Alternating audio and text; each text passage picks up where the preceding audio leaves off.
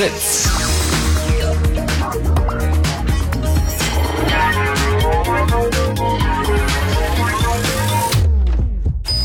Blue Moon. Die zwei Sprechstunden.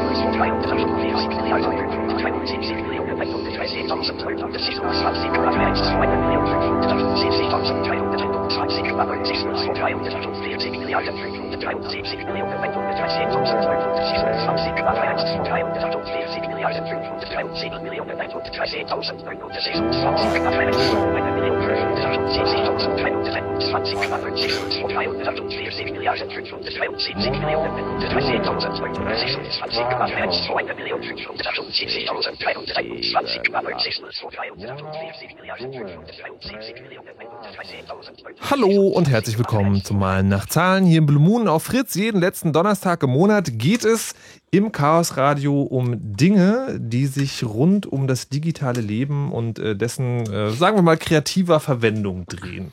Und heute wieder reichhaltig Menschen zu Gast, die mich schon völlig durcheinander gebracht haben, aber das gehört ja auch zum guten Ton. Das heißt ja nicht umsonst Chaos Radio. Und äh, unter anderem mit dabei ein Herr Erdgeist. Wunderschönen guten Tag. Ein Herr Nibbler. Hallo. Und ein Herr ähm, äh, äh, Linus. Oder? Guten Morgen. Ja, gut. Sehr richtig. Sehr schön. Völlig durcheinander. Und wir machen heute, ja, das freut mich also ganz besonders, weil das Chaos Radio ist ja immer, mh, also der Chaos Computer Club kommt her und die erzählen dann irgendwas und das ist halt irgendwie so digital, netzpolitisch, Security, Science Fiction, irgendwas. Aber heute passiert tatsächlich etwas ganz Neues. Also es ist Folge 192 und heute passiert etwas, was glaube ich in der Geschichte des Chaosradios und möglicherweise sogar in der Geschichte des Chaos Computer Clubs so noch nie passiert ist.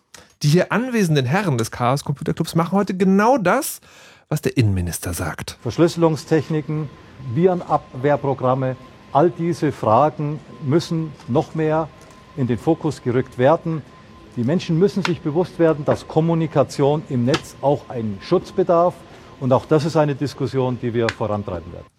Ja, vielleicht habt ihr in den letzten Wochen nicht ganz in der Höhle gelebt und mitbekommen, dass es da so einen kleinen Überwachungsskandal gab, wo halt rausgekommen ist, dass quasi unsere Internetüberwachung total überwacht wird und dass dann unsere Politiker, also insbesondere die, die möglicherweise dafür verantwortlich sein sollten, unsere Privatsphäre zu schützen, gesagt haben, ja, das könnt ihr doch bitte auch mal selber machen, ja, verschlüsselt doch mal.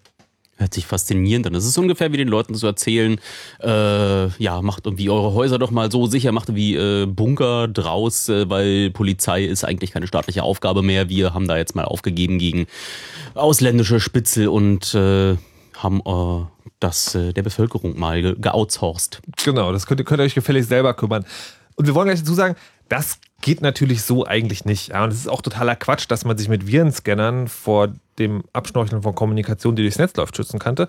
Aber wir wollen trotzdem heute, weil es ja im Zuge dieses ganzen Überwachungsskandals auch zu sogenannten Crypto-Partys gekommen ist, heute mal hier im Chaos gerade zwei Stunden lang damit beschäftigen, wie man eigentlich Verschlüsselung verstehen und auch für Anfänger anwenden kann.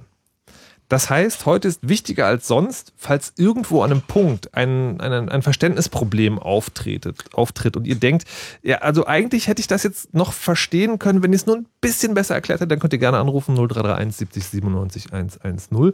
Ansonsten äh, haben die drei Herren sich hier tatsächlich so eine Art Plan ausgedacht für die Sendung. Auch das eine absolute Neuigkeit hier Du im solltest das Chaos nicht Radio. verraten. Setz uns nicht unter Druck. Oh, ah, okay, Entschuldigung.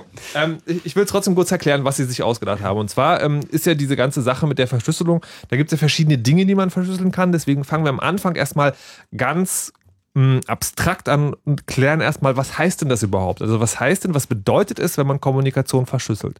Und dann wird das in einzelnen Anwendungsfällen erklärt und das abgestuft in Könnt ihr auch euren Eltern Nee, installieren? nee, nee, müsst ihr euren Eltern Müsst ihr- installieren. Ach so, genau. Sonst seid ihr Raben- Rabenkinder. Ah, genau. ah, ja, genau sowas. Ja, also wenn Aber ihr, Ra äh, Rahmenkinder sind Rahmenkinder nicht von Raben? Nee, das sind Rahmeneltern. genau. Achso, aber äh, Ra Rahmenkinder, ja. Also wenn Ja. der quasi die Taube hat durch Wann die hast du eigentlich das letzte Mal deiner Mama ihren Computer gepflegt? Seht ihr, und was wi- wisst ihr, warum ich hier bin, Leute? Warum ich hier bin? Das ist, damit in den zwei Stunden die Leute nicht völlig irgendwie so die Spur verlieren und sich auf einmal über Ornithologie unterhalten, sondern damit wir immer schön beim Thema bleiben. Der- Also, Linus, um es für dich zu übersetzen, ja, du wärst ein böser Junge. Der Wenn Key von meiner Mama ist aber länger als der Key von Erdgeist Mama. Und deine Mama tanzt zu meinem Klingelton, Alter. Ja, wir, wir machen heute hier jetzt. quasi Bildungsradio, wie ihr schon hört. Also das ist alles, ähm, das ist alles total gut.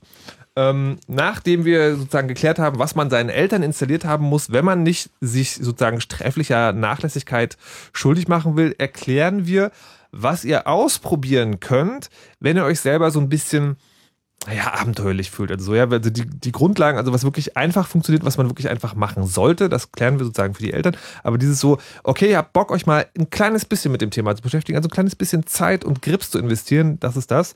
Und dann ganz zum Schluss kommen wir ähm, zu dem Punkt, den ich äh, mir erlaubt habe zu titulieren, wir basteln uns einen Aluhut. Also Verschlüsselung und Schutz für Fortgeschrittene. Na, wenn alle Geheimdienste der Welt hinter dir her sind, du musst ganz dringend dein, äh, die geleakten Dokumente, die du gerade mitgenommen hast bei dem großen äh, Verteidigungscontractor, den äh, auf deiner Festplatte verschlüsseln und du willst, äh, dass äh, selbst äh, mit den größten Rechenzentren der Welt sie deinen Schlüssel deiner Verschlüsselung nicht knacken können, dann ist dann am Ende das schon so kompliziert, dass man seinen Eltern das nicht mehr antun möchte, aber in die, in die Richtung muss man natürlich mal weiterdenken. In 15 Jahren ist es wahrscheinlich auch Standard. Das machen wir zum Schluss. Und dann klären wir noch, äh, was Verschlüsselung, also im Rahmen dieser Überwachung überhaupt kann. Und wo man vielleicht auch sagen muss, das ist ein Problem, das können wir nicht dadurch, nur dadurch klären, dass wir selber verschlüsseln, auch wenn unser Innenminister das gerne hätte, sondern möglicherweise gibt es da noch die ein oder andere politische oder gesellschaftliche Säule, die man sozusagen zum Schutz und zur Stütze brauchen könnte. Und ansonsten gilt wie immer bei Fragen, Fragen. Äh, genau, wir haben da sogar etwas vorbereitet, auch das eine völlige Neuigkeit. Jetzt anrufen. 0331 70 97 110. Wobei das natürlich schon wieder falsch war. Ihr müsst nicht jetzt anrufen, sondern ihr sollt dann anrufen, wenn ihr eine Verständnisfrage habt. Oder, und dazu kommen wir jetzt, wenn ihr eine total gute Idee habt, wie man Verschlüsselung erklären kann, jemand, dem es noch nie erklärt wurde. Wir versuchen das jetzt hier, aber meiner Meinung nach ist da sozusagen der goldene Zweig, die eierlegende Wollmilchsau noch nicht gefunden worden. Das heißt, wenn ihr da irgendwie eine Idee habt, könnt ihr gerne noch anrufen. Wir hören uns erstmal an, was die drei Herren hier zu sagen haben.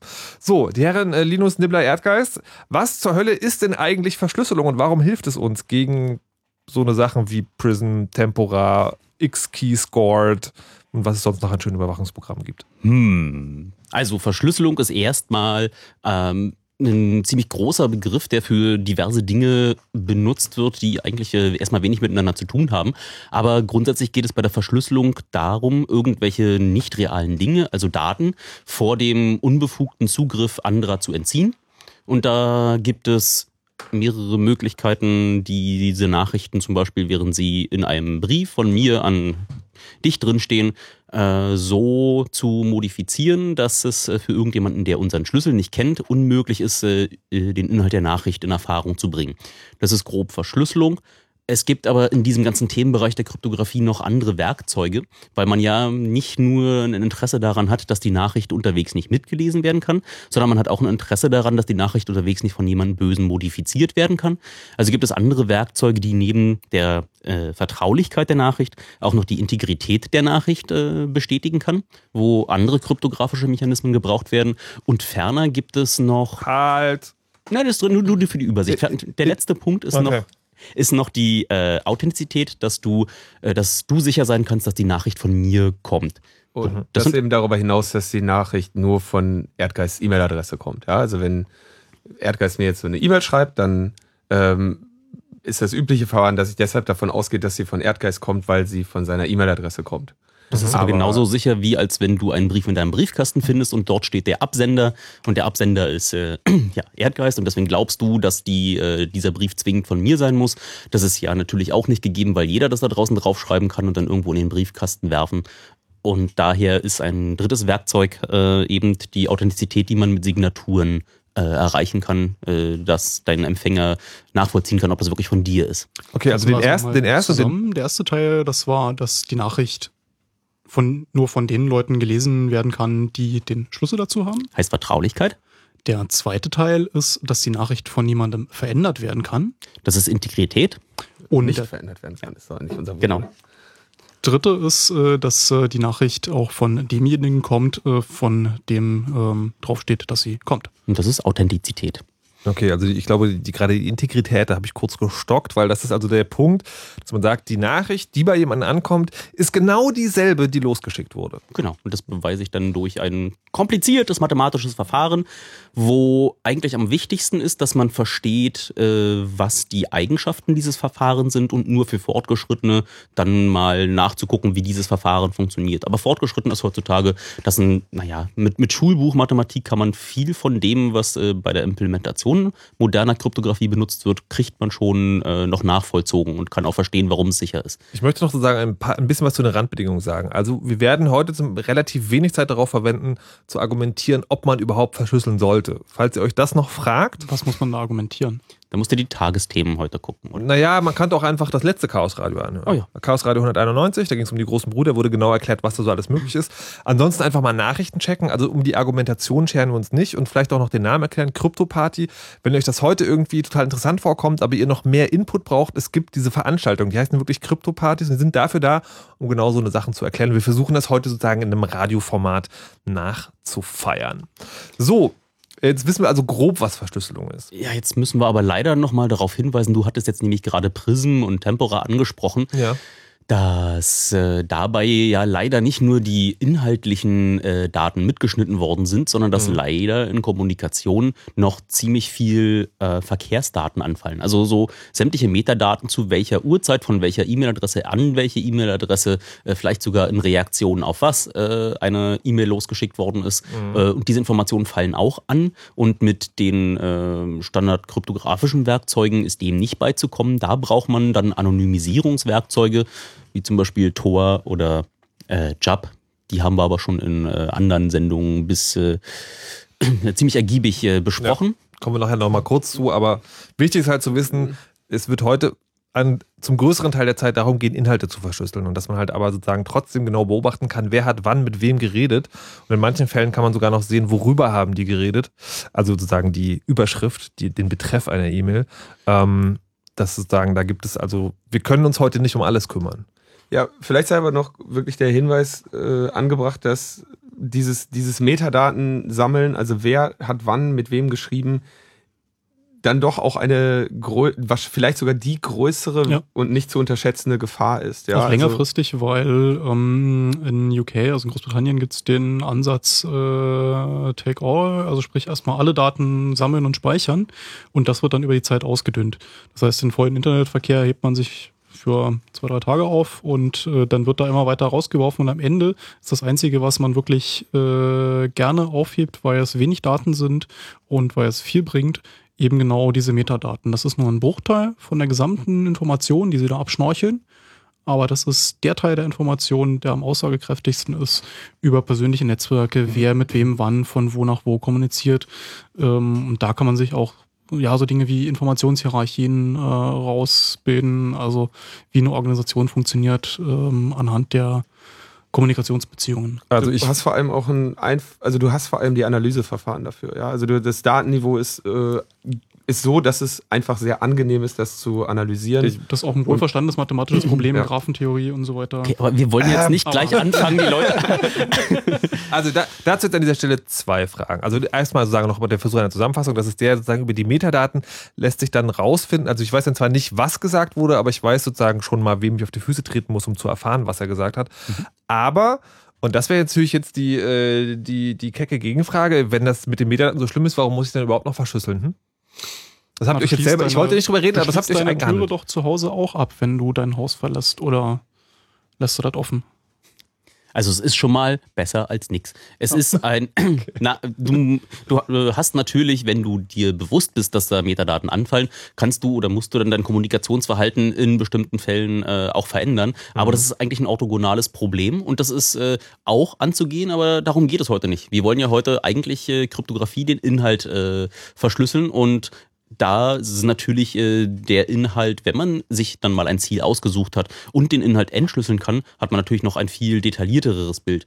Also diese Metadaten geben einem nur ungefähr vor, wem man auf die Füße treten muss und wo man äh, versuchen muss, äh, vielleicht auf äh, besondere Kommunikationen noch ähm, mal besonders scharf drauf zu schauen. Das heißt aber nicht, dass man deswegen äh, alle Kommunikationen, die man äh, normalerweise per Brief versenden würde, dann auch äh, auf die Postkarte drauf, äh, draufschreibt. Aber das ist ja, wenn ich es richtig verstanden habe, auch sozusagen einer dieser grundlegenden Ansätze dieser ganzen Verschlüsselungsbildung, die jetzt auch stattfindet, dass man halt sagt, ja, es ist ja auch so ein Argument, ich habe nichts zu verbergen oder manche Leute sagen auch, ich verschlüssel nur, wenn es total irgendwie wichtig ist. Aber das macht ja auch wieder aufmerksam. Und die Idee ist, wenn ich es richtig verstanden habe, dass man sagt, naja, es wäre gut, wenn Verschlüsselung zu so einem Standard wäre, also einem Standardverhalten eines jeden Users, sowas wie halt eben Wohnungstür abschließen oder im Auto anschnallen oder so. Ja, Ja. nein, vielleicht? Cancelled? Yes, no cancel? Da ich fin- finde einfach, sind äh, zwei unterschiedliche Probleme und das eine äh, muss auch gelöst werden, aber es das heißt nicht, dass man das andere nicht angehen soll. Mhm. Also, wie gesagt, man schreibt ja auch nicht nur Postkarten, wenn man dort äh, an seine Liebste eine, einen längeren Brief schreibt, da will man nicht, dass da alle Postboten jeder im Dorf drauf gucken kann, sondern tut es in einen Brief, auch wenn es dann am Ende äh, ein, ein Liebesbrief Was, an, an was ich gerade versucht habe zu sagen, ist sozusagen, dass ich verstanden, was ich meine, verstanden zu haben, dass der Ansatz ist, wir sollten alle immer unsere Kommunikation in Briefumschläge stecken. Genau, als Standardverhalten. Ja. Okay. Obwohl Das hat die auch den Post Vorteil, sich, dass äh, in dem Moment, wo jemand wirklich was äh, zu verbergen hat, wie beispielsweise Herr Snowden, Ja. das äh, nicht unnormal ist, dass er verschlüsselt. Weil Ja. wenn nur die Leute verschlüsseln, die ähm, vielleicht Dinge mitzuteilen haben, ja, die jetzt ähm, wichtig sind, so, Dann fallen die auf. dann fallen die auf. Okay. Also erstmal ein Grundrauschen erzeugen, dass äh, du, wenn du verschlüsselst, gehst du einfach im Rauschen der äh, der anderen verschlüsselten Kommunikation in der Welt einfach unter. Und dann, dann fällt das nicht auf. Ja. So, das ist jetzt die grundlegende Motivation und die grundlegende Erklärung für Verschlüsselung. Es wird im Folgenden ähm, in der Erklärung wahrscheinlich in einem großen Teil um E-Mail-Verschlüsselung gehen. Und dann fragt ihr euch vielleicht, äh, E-Mail benutzt doch eh keiner mehr, völlig alt, ne, ne, ne. Das trifft zum Teil zu, aber wenn wir über andere Verschlüsselung reden, dann kommen immer dieselben äh, Techniken zum Einsatz, mehr oder weniger. Das heißt, man kann, selbst wenn man keine E-Mails mehr schreibt, daran schon mal sehr gut verstehen, wie Verschlüsselung funktioniert. Verschlüsselung ist ja auch nicht an E-Mail gebunden. Also was wir jetzt als E-Mail-Verschlüsselung behandeln, kann ich genauso gut durch eine Facebook-Nachricht schieben oder durch eine SMS oder äh, was auch immer ich dann als, als Kanal wähle. Instant Messaging zum Beispiel. Wie auch immer, ne? Also ich das gleiche nutze ich auch gerne zum Verschlüsseln von Dateien auf meiner Festplatte. Ja, Mhm. also ähm, es geht einfach darum, genau oder bei dieser ganzen Verschlüsselungssache darum, dem Kanal, über den man sich austauscht, eben nicht zu vertrauen. Und da gibt's ja einfach die Anzahl an Kanälen, äh, denen man nicht vertrauen kann, ist eben unendlich. Ja, und über all diese kann man dann auch. Hast du äh, gerade gesagt, wir werden beobachtet? Nö, Ich habe nur gesagt, dass ich keinen wir haben einzigen Kommunikationskanal Hatte, hatte Herr. Pofalla heute nicht gesagt, dass wir nicht alle beobachtet werden? Ach, er nicht? Hat er kein Internet? Ah, okay. Der war doch jetzt im Urlaub, da hatte der kein Internet. Sieben Wochen Urlaub hatte der Mann. Und jetzt wird er brutalstmöglich aufklären. Das wird spannend. Ja. Das wird auf jeden Fall super. Entweder So, eine, eine, eine direkte Lüge oder einfach Unfähigkeit und ich weiß nicht, was von beidem besser ist, weil ähm, natürlich wird der Datenverkehr mitgelesen, wenn er unverschlüsselt ist. Wieso so, sagst das du, ist einfach das- viel zu einfach. Wieso, wieso sagst du, das, dass sich das gegenseitig ausschließt? Unfähigkeit. du böser, böser Mann. So, fangen wir jetzt mit den Elternsachen an oder fangen wir jetzt äh, nochmal, also wollt ihr nochmal Verschlüsselung genauer erklären? Ah, wir können da mal versuchen, die Werkzeuge, die man so für äh, Kryptographie braucht, noch ein bisschen zu erklären. Da hat Okay. ja natürlich jeder, jeder einen anderen Ansatz, weil, wie ich schon sagte, das ist echt verdammt viel Mathematik. Äh, auf der anderen Seite äh, sind die Grundkonzepte gar nicht so schwer nachzuvollziehen. Na dann mal los. Na, Kryptographie ist ja eigentlich schon ziemlich alt. Äh, Information ist in Zeiten des Krieges äh, total nützlich gewesen, welche Armee an, an welcher Stelle wo steht und wie angreift. Das wollte man ja so einem Läufer, wenn man dem das in die Hand drückt, äh, weiß man halt nicht, ob man diesem Läufer jetzt vertrauen kann oder ob der unterwegs von einer, äh, von einer äh, feindlichen Patrouille weggeschnappt wird, so äh, Oder bezahlt. Oder gar die Nachricht äh, auf dem Weg geändert wird, ähm, wo wir wieder bei der Integrität sind. genau, so dass äh, schon Also ziemlich früh sind zeitlos. angefangen wurde durch äh, Geheimschriften, durch große Codebücher, äh, Nachrichten durch ähm, äh, verschlüsselte Versionen zu ersetzen, dass man äh, eben di dieses Codebuch, also den Schlüssel, braucht, um diese Nachricht wieder zurück, zurück zu, äh, zu übersetzen. Das hat sich im Laufe der Zeit ähm, viel verfeinert, weil äh, sich für jeden, der so Kryptographie braucht, ein äh, neues Chiffrierverfahren auszudenken, weil wenn es einmal in der Hand des Gegners ist, so ein Codebuch zum Beispiel, dann ist es halt total unpraktisch, weil da muss man ein neues Codebuch schreiben oder wenn das Verfahren geheim gehalten worden ist und irgendjemand kommt jetzt durch äh, intensive Analyse darauf, wie dieses Verfahren funktioniert und kann dann äh, rückwirkend Nachrichten wieder entschlüsseln, das ist nicht besonders praktisch. Äh, und irgendwann äh, kamen dann mal Mathematiker darauf, dass man bestimmte äh, Eigenschaften von so Funktionen äh, benutzen kann, um eine Nachricht äh, mit äh, so diese Funktion reinzugeben, einfach einen ganz langen numerischen Schlüssel zu nehmen, die damit zu verwursten und dann kommt eine andere Zahl draus. Und diese Zahl kann dann durch das Internet geschickt werden. Und auf der anderen Seite macht man äh, dieselbe mathematische Operation mit demselben Schlüssel und kommt dann wieder auf das Original. Und das beim Computer ist es total praktisch, weil so große Zahlen ist halt genau das, womit ein Computer den ganzen Tag zu tun hat. So der ganze Speicher ist ja nichts weiter als Zahlen. Und man konnte also anfangen, äh, das so weit zu abstrahieren, dass das Verfahren, eins von vielen Verfahren, aktuell ist das standardisierte, das heißt AES, macht äh, mit einem bestimmten Schlüssel, den man da reingibt, auf den man sich auf irgendeine Art und Weise dann einigen muss mit der Gegenseite, kann man also so Klartext so verwürfeln, dass es äh, unterwegs, äh, zum Beispiel über ein unsicheres Netz, nur noch wie Rauschen aussieht und auf der anderen Seite äh, dieses Rauschen wieder genauso generiert werden kann, um dann den Klartext zurückzurechnen. Um das Also vielleicht die nochmal so, so kurz an zu der, an der erklären. ganzen Sache ist, äh, man hat eine mathematische Funktion. Da schiebt man seine Zahl, die man verschlüsseln möchte, rein. Es kommt auf der anderen Seite eine andere Zahl raus, die man übertragen kann, die auch, wenn sie jemand mitliest, dem nicht sehr viel bringt, ohne die Informationen ähm, des Schlüssels. Das kann die Gegenseite dann dazu verwenden, um mit derselben mathematischen Funktion eben wieder diese Klartextnachricht zu bekommen. Und das Schicke bei modernen Verschlüsselungsalgorithmen oder generell ist, dass die Funktion an sich, also mit der diese Zahl bearbeitet wird, bekannt sein kann, aber das Geheime der Schlüssel ist. Das macht einen guten äh, Kryptoalgorithmus aus. Also um, um das nochmal sozusagen äh, zusammenzufassen, ist es so bei, bei allen früheren Verschlüsselungsverfahren, die man so kennt, also irgendwie Buchstaben nicht andere Buchstaben ersetzen oder Papier um einen Stab wickeln oder wie, was es da auch immer gab, ist immer die Sache gewesen, dass man, wenn man einmal die Technologie rausgefunden hat, dass man dann jede verschlüsselte Nachricht, egal welche Art und Weise man sich dann nochmal besonders ausgedacht hatte, äh, dass man die dann sozusagen entschlüsseln konnte. Und heute ist es so, Genau. selbst wenn das Verfahren bekannt ist, solange der Schlüssel nicht bekannt ist, also die spezielle Art und Weise, wie ich in diesem einen Fall verschlüsselt habe, kam ich an die Nachricht nicht ran. Die, Genau. die verschlüsselte Nachricht erlaubt dir keinen Rückschluss auf den Schlüssel oder auf ihren Inhalt. Hm. Genau. Und Und deswegen dadurch, kannst du das Verfahren ruhig, also du kannst ruhig wissen, nach welchem Verfahren Schlüssel und Inhalt verwurstet wurden. Mhm. Und Dadurch, dass das Verfahren bekannt ist, ähm, weiß man auch, unter welchen Annahmen das Verfahren funktioniert. Ja. Ähm, eins, das ähm, bei verschlüsselten E-Mails zum Beispiel verwendet wird, basiert darauf, dass man keine großen Zahlen faktorisieren kann. Also wenn ich irgendwie Zahl 6 habe, dann weiß ich, das ist 2 mal 3. Aber da das Verfahren beruht eben darauf, dass man eine ganz große Zahl hat, die aus zwei multiplizierten Zahlen äh, besteht. Und solange Computer das nicht ähm, leisten können bei einer bestimmten Länge an Zahlen, ist das Verfahren sicher. Man kann also mathematisch gesehen eine Aussage machen, unter welchen Bedingungen ein bestimmtes Verschlüsselungsverfahren sicher ist und sich danach richten und zum Beispiel Schlüssellängen auszuwählen und so weiter. Ich bin jetzt so ein bisschen raus, aber ich habe verstanden, äh, sozusagen, solange der Computer zu schwach ist, um die Mathematik ähm, brutal auszurechnen, ist das Verschlüsselungsverfahren sicher. Na, in dem Moment, wo du so ein Verfahren kennst und weißt, wie das Verfahren funktioniert, weißt du, unter welchen Bedingungen das funktioniert.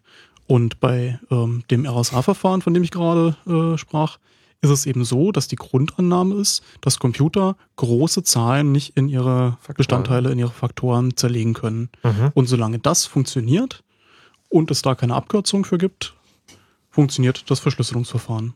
Okay, und das sozusagen, äh, die Zahlen müssen umso größer werden, je schneller und leistungsfähiger Computer werden. also Ja. stell dir, stell Sie dir müssen zum Beispiel vor, Größenordnungen größer sein, um dem eben vorzubeugen, ja.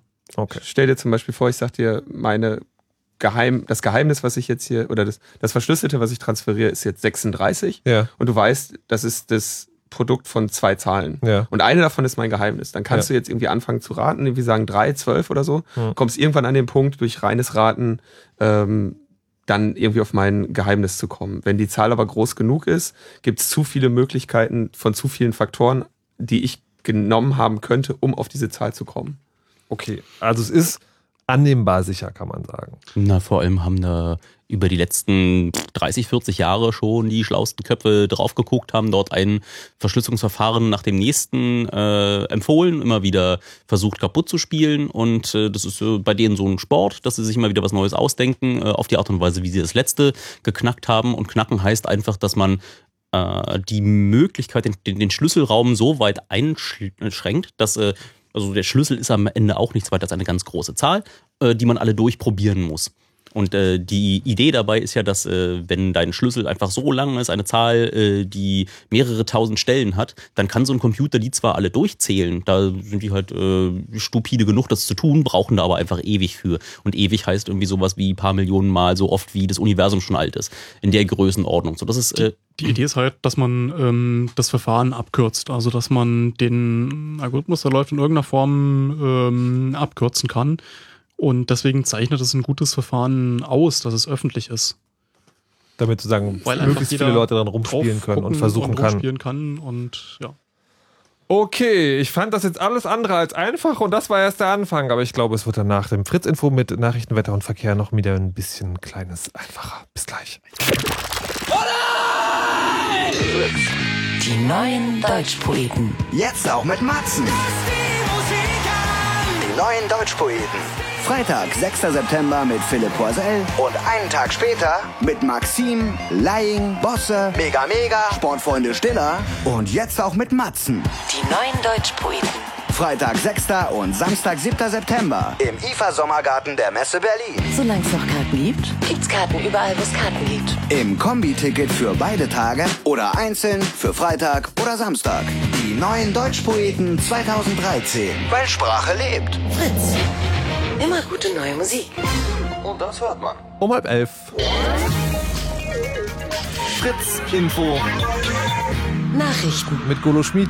Auch nach der heutigen Sitzung des Parlamentarischen Kontrollgremiums sieht die Opposition in der Ausspähaffäre weiter Aufklärungsbedarf. Nach der dreistündigen Sitzung sagte der Ausschussvorsitzende und SPD-Politiker Oppermann, es sei immer noch nicht klar, wann und was die Bundesregierung über die Überwachungssanktionen, Überwachungsaktion des US-Geheimdienstes NSA gewusst habe. Kanzleramtschef Pofalla wies den Vorwurf zurück, deutsche Bürger seien umfangreich durch den amerikanischen Geheimdienst ausgespäht worden. Der Datenschutz in Deutschland sei eingehalten worden, sagte Pofalla. Laut Oppermann will das Gremium nun im August zu zwei weiteren Sitzungen zusammenkommen. Das schwere Zugunglück in Spanien ist offenbar durch eine überhöhte Geschwindigkeit des Zuges verursacht worden. Der Lokführer soll Medienberichten zufolge eingeräumt haben, dass er mit 190 Stundenkilometern unterwegs war, als der Schnellzug in der Nähe von Santiago de Compostela entgleiste. Zulässig war dort nur Tempo 80. Nach Angaben der staatlichen Bahngesellschaft gab es an dem Zug auch kein technisches Problem. Mindestens 80 Menschen kamen bei dem Unfall ums Leben. Mindestens 180 wurden verletzt. Ministerpräsident Rajoy ordnete drei Tage Staatstrauer an. Ein dreitägiger Streik der Schleusenwärter hat den Schiffsverkehr auf der Spree in Berlin weitgehend lahmgelegt. Lediglich Ausflugsdampfer können noch auf dem kurzen Flussabschnitt zwischen, zwischen Mühlendamm-Schleuse in Berlin-Mitte und der Schleuse Charlottenburg pendeln. Die besonders bei Touristen beliebten Stadtrundfahrten wurden ganz eingestellt. Die Berliner Reedereien befürchten Umsatzeinbußen von etwa 30.000 Euro pro Tag. Auch in Brandenburg ist der Schiffsverkehr erheblich beeinträchtigt. Sport. Im zweiten Halbfinalspiel der Frauenfußball-EM steht es zwischen Norwegen und Dänemark 1 zu 1 unentschieden. Der Sieger dieser Partie trifft am Sonntag im Finale auf Deutschland. Wetter. Die aktuellen Temperaturen in Berlin-Müggelheim 19, Tempelhof 26 Grad, Rangsdorf und Grünow jeweils 22, Frankfurt-Oder und Brandenburg an der Havel jeweils 23 Grad. In der Nacht bleibt es meist trocken, die Temperaturen gehen auf 18 bis 14 Grad runter. Morgen ist es dann überwiegend trocken bei Höchstwerten von knapp über 30 Grad. Verkehr. Stadtverkehr Berlin, A100 Stadtring Richtung Wedding zwischen Kurfürstendamm und Dreieck Funkturm ist nur eine Spur frei. Zurzeit staut sich's ab Dreieck Schmargendorf. Außerdem sind die Einfahrt Halenseestraße und die Ausfahrt Messedamm bis Anfang August gesperrt. Außerdem gibt's noch eine Vollsperrung vom Dreieck Schmargendorf bis Jakob-Kaiser-Platz bzw. Heckerdamm in Richtung Wedding. A115 Avus Richtung Berlin. Am Dreieck Funkturm ist die Tangente in Richtung A100 bis 5 Uhr gesperrt. Und zum Verkehr in Brandenburg A10 südlicher Berliner Ring zwischen Genshagen und Rangsdorf blockiert ein kaputtes Auto die rechte Spur in Richtung Schönefelder Kreuz. Und A113 Zubringer Schönefeld zwischen Dreieck Waltersdorf und Schönefelder Kreuz sind in beiden Richtungen Tiere auf der Straße. Da wo es geht, euch eine gute Fahrt. Fritz ist eine Produktion des RBB. Und wenn ihr Fritz als App auf eurem Handy wollt, dann holt euch jetzt die Fritz-App. Kostenlos. Jetzt in eurem Google Play und App Store. Die Fritz-App.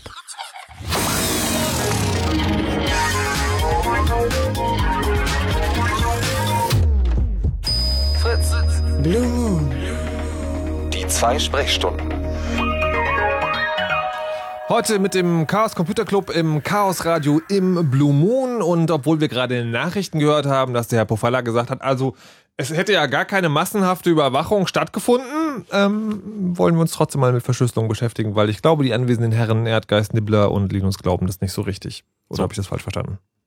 Ja, ich weiß nicht, der Profalla ist ja auch als Glaubensfrage. brutalstmöglicher Aufklärer auch schon. Faller. Nee, ich glaube, der heißt Profalla, oder? Nee, Pofalla. Echt? Ich dachte, das ist ein Scherz. Nein, es ist wahr.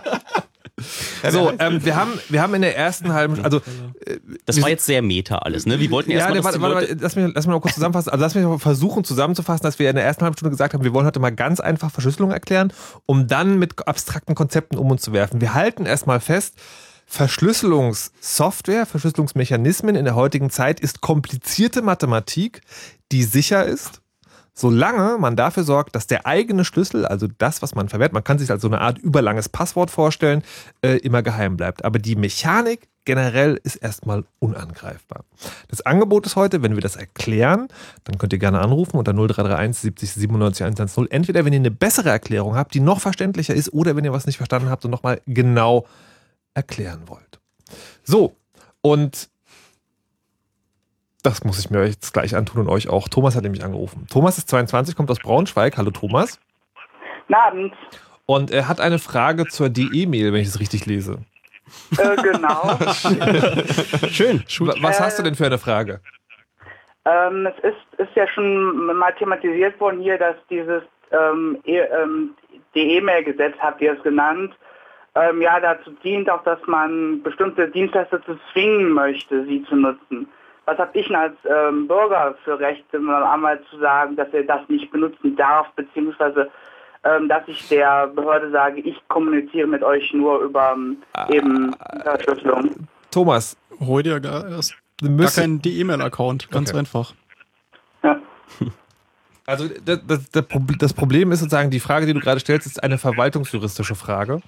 Und wir würden uns heute lieber mit den technischen Hintergründen beschäftigen. Äh, Ist aber schon eine wichtige Frage. Also ähm, kann an der Stelle nur wieder sagen, sich die E-Mail freiwillig Warte, halt. einzutreten. Thomas, hast du das Radio noch an? Ja. Äh, nein, gar nicht. Das ist sehr seltsam. Wir hören uns selber. Handy vielleicht Bitte. zu laut oder so. Ja. Na gut. Also sich die E-Mail einzutreten, sich da irgendwie einen Account zu holen und äh, über die E-Mail erreichbar zu sein, ist eine verdammt schlechte Idee. Ja. Aber eigentlich äh, können wir da schon mal ganz praktisch äh, drüber reden, warum die E-Mail eine schlechte Idee ist, weil wir haben ja eben in der Kryptographie gesagt, wir müssen irgendwie so einen Schlüssel auf beiden Seiten äh, verteilen, damit äh, jemand verschlüsseln und auf der anderen Seite entschlüsseln kann. Und das ist eins der großen Pferdefüße der Kryptographie, ist, wie man diesen Schlüssel da jetzt verteilt, wie man dafür sorgt, dass du wirklich denselben Schlüssel hast wie ich. Und bei der D-E-Mail ist es so, dass der Starter einfach äh, entscheidet, dass, äh, Der macht Dass man einem- das nicht braucht. Der macht So, einem das Thema einfach erledigt. so, da braucht man sich nicht um Schlüssel kümmern, sondern der Anbieter verschlüsselt für einen selber. Damit hast du aber das Problem, dass du keine Ende-zu-Ende-Verschlüsselung äh, bei D-E-Mail hast, weil äh, du zur D-E-Mail hin verschlüsselst, die entschlüsselst wieder und verschlüsselst dann neu für den Empfänger. Somit äh, ist die gesamte äh, Vertraulichkeit der Nachricht einfach nur gegeben auf dem Weg bis zu demjenigen, der es entschlüsselt.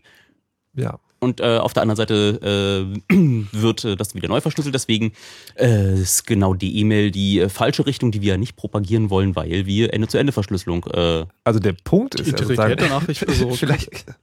Der Punkt bei der E-Mail ist, dass sie Verschlüsselung machen, wo sie unsinnig ist. Ja, ich kann viel verschlüsseln, aber das Entscheidende ist, zwischen welchen beiden Instanzen ich verschlüssel. Und die E-Mail verschlüsselt irgendwie 20 Mal zwischen 20 verschiedenen Punkten, während die Nachricht übertragen wird. Aber ähm, jeder einzelne Punkt kann die Nachricht wiederum mitlesen und dadurch wird es eigentlich auch wieder uninteressant, überhaupt diese Verschlüsselung einmal gemacht zu haben. Ja? Also man könnte es auch so erklären, dass das, was äh, euch der Chaos Computer Reporter hier vorstellen will, ist, die Nachricht wird beim Sender, also bei euch, verschlüsselt, dann beim Empfänger, also bei uns möglicherweise, entschlüsselt und nicht zwischendurch. Und die E-Mail macht genau das. Zwischendurch wird die Nachricht entschlüsselt und zwar zufälligerweise an genau der Stelle, wo sie auch diese ganzen Überwachungssachen abgreifen. Ja. Also so Das so als- Tempora und so weiter als und Das ist kein Zufall ein- übrigens. ein- Ach, es ist kein Zufall. Nein. Doch. Das ist, also, naja, also. So, Das- aber Thomas. Das ist ungefähr so, als würde die Post, wenn man einen Brief in den Briefkasten wirft, äh, kommt der Postbote, der den Briefkasten leert, guckt sich den Brief an, macht den erstmal auf, tütet den in einen neuen Brief ein und reicht den weiter. Dann wird er beim Verteiler nochmal aufgemacht, wird reingeguckt, ja, ist auch nur ein Brief, wieder zugemacht und weitergeschickt und ja. Aber der Brief Das war ja die halt ganze nichts. Zeit im Umschlag. Also Ja, nur halt immer, mal kurz immer nicht. in irgendeinem Umschlag. ja. Genau, so. Thomas, hat das deine Frage beantwortet? Genau, und dann wollte ich noch fragen, äh, mit dem, dass bei Microsoft und Outlook ja dieser ähm, Backdoor drin ist. Erwähnt ihr das noch oder ähm, ist das heute Abend nicht gedacht? Mit der Backdoor vor der Verschlüsselung im Microsoft Outlook. Kommen wir, glaube ich, am Ja, Ende nochmal zu. Okay, dann danke ich. Alles klar, Thomas. Schönen Vielen Dank. Bis dann. Tschüss. So. Ey, nicht auflegen, bevor wir auflegen. Das ist unhöflich und klingt im Radio doof. Ähm, jetzt Don't hang aber. up on me. I hang up on you. Jetzt, pst, Ruhe jetzt. Okay, Güte hier. Nee, sorry. Ähm, 40 Minuten in der Sendung. Ich würde jetzt gerne da anfangen, wo wir anfangen wollten. Ist das okay für euch? Können wir das? mach mal. Ja, okay. So. Worum geht's in dieser Sendung eigentlich? Es geht darum, dass ich zu meinen Eltern gehe und die gucken mich mit so großen Elternaugen an, wie sie das immer machen und fragen mich, Junge, du machst doch was mit Computern und wir haben gehört, die überwachen jetzt alles, was können wir denn da tun? Also, eins der Dinge, die man tun kann, ist. Ha, ich weiß es, ruft Vater. Das hat doch der Herr Friedrich gesagt. Ich installiere mir einen Virenscanner. Und der kann dann die E-Mails verschlüsseln. Ja, wie jetzt? Okay, wahrscheinlich würde das äh, Installieren des Virenscanners dazu führen, dass man dann noch öfter wieder vorbei muss, weil der Computer so langsam ist. Und Junge, mach doch meinen Computer wieder schnell. Ähm, ich glaube, dass Virenscanner, da muss man auch noch eine eigene Chaos-Radiosendung dazu machen. Ja. Ziemlich viel Snake Oil äh, dabei ist. Die Jetzt musst du den Begriff erklären. Snake Oil ist äh, so Schlangenöl, das kommt aus der, den 1880er Jahren im Wilden Westen, wo so ein äh, Verkäufer äh, auf einem äh, Pferdewagen durch die Städte gereist ist und den Leuten äh, gegen alle möglichen Krankheiten und wenig Haare und Impotenz ein Schlangenöl verkauft hat. das Snake Wort Oil. ist Quacksalber. Oh ja. Und also, äh, das heißt, dass äh, viel von der heute im Umlauf befindlichen Antivirensoftware wirklich äh, einfach äh, ja, Quacksalber-Kram ist. Na, aber zum Beispiel irgendwie bei Windows gibt es ja die Möglichkeit, irgendwie die von Microsoft selber so ein irgendwie Dingens runterzuladen, was das irgendwie so mit übernimmt, so Basisfunktionalität. Sagt ihr jetzt wirklich gar kein Virenscanner äh, installieren oder eher so. Man kann dieses Basisfunktionalitätsdings äh, schon nehmen, aber man, man darf sich halt nicht ähm, ja, damit belügen, dass das irgendwas hilft. Okay. Also, also am Ende des Tages ist das ähm, äh, es kostet, kostet dich viel Rechenzeit, es macht deinen Rechner total langsam und äh, gibt am okay. Ende äh, einfach nur Geld in die Taschen von Firmen, die eigentlich, äh, ja, eigentlich sollte das Geld aus der Tasche von Microsoft kommen. Die sollten dort einfach ihr Betriebssystem sicher machen und sie sollten dafür sorgen, dass äh, äh du da keine Software auf deinem Rechner laufen hast, von der du das nicht möchtest. Aber ich glaube, das äh, führt hier an der Stelle auch Okay, also über Virenscanner können wir mal reden, aber ich, ich nehme dem so grob so, also wenn der Virenscanner gar keine Probleme macht, kann man ihn auch da lassen. Aber auf jeden Fall höchstens einen. ja. Und vielleicht auch nicht mal den. Gut. Aber, aber, aber das Profiler, das, nein, das okay, ist egal. Also, dass es erwähnt wird, äh, hat überhaupt nichts mit äh, Prism Tempora oder das, dem aktuellen Abhörskandal äh, zu tun. Darf, darf ich sagen, das zeigt einfach, wie kompetent der Herr Pofallo ist? Hm. Hm. Hm. Die darfst du sagen. Gut. Können sich alle ihr eigenes äh, Bild. Genau. So, also wir in Scanner sind erstmal raus. Was kann ich denn meinen Eltern dann aber Gutes tun? Deinen Eltern Gutes tun. Es gibt ähm, Werkzeuge, die ziemlich äh, ja, äh, unintrusive, wie heißt das Wort, äh, ziemlich äh, unter dem Radar bleiben, aber schon mal grob äh, helfen beim Besuch von Webseiten, äh, die verschlüsselte Version zu benutzen. Es gibt einen großen Index von äh, Seiten, die sowohl in verschlüsselter als auch unverschlüsselter äh, Version zu erreichen sind.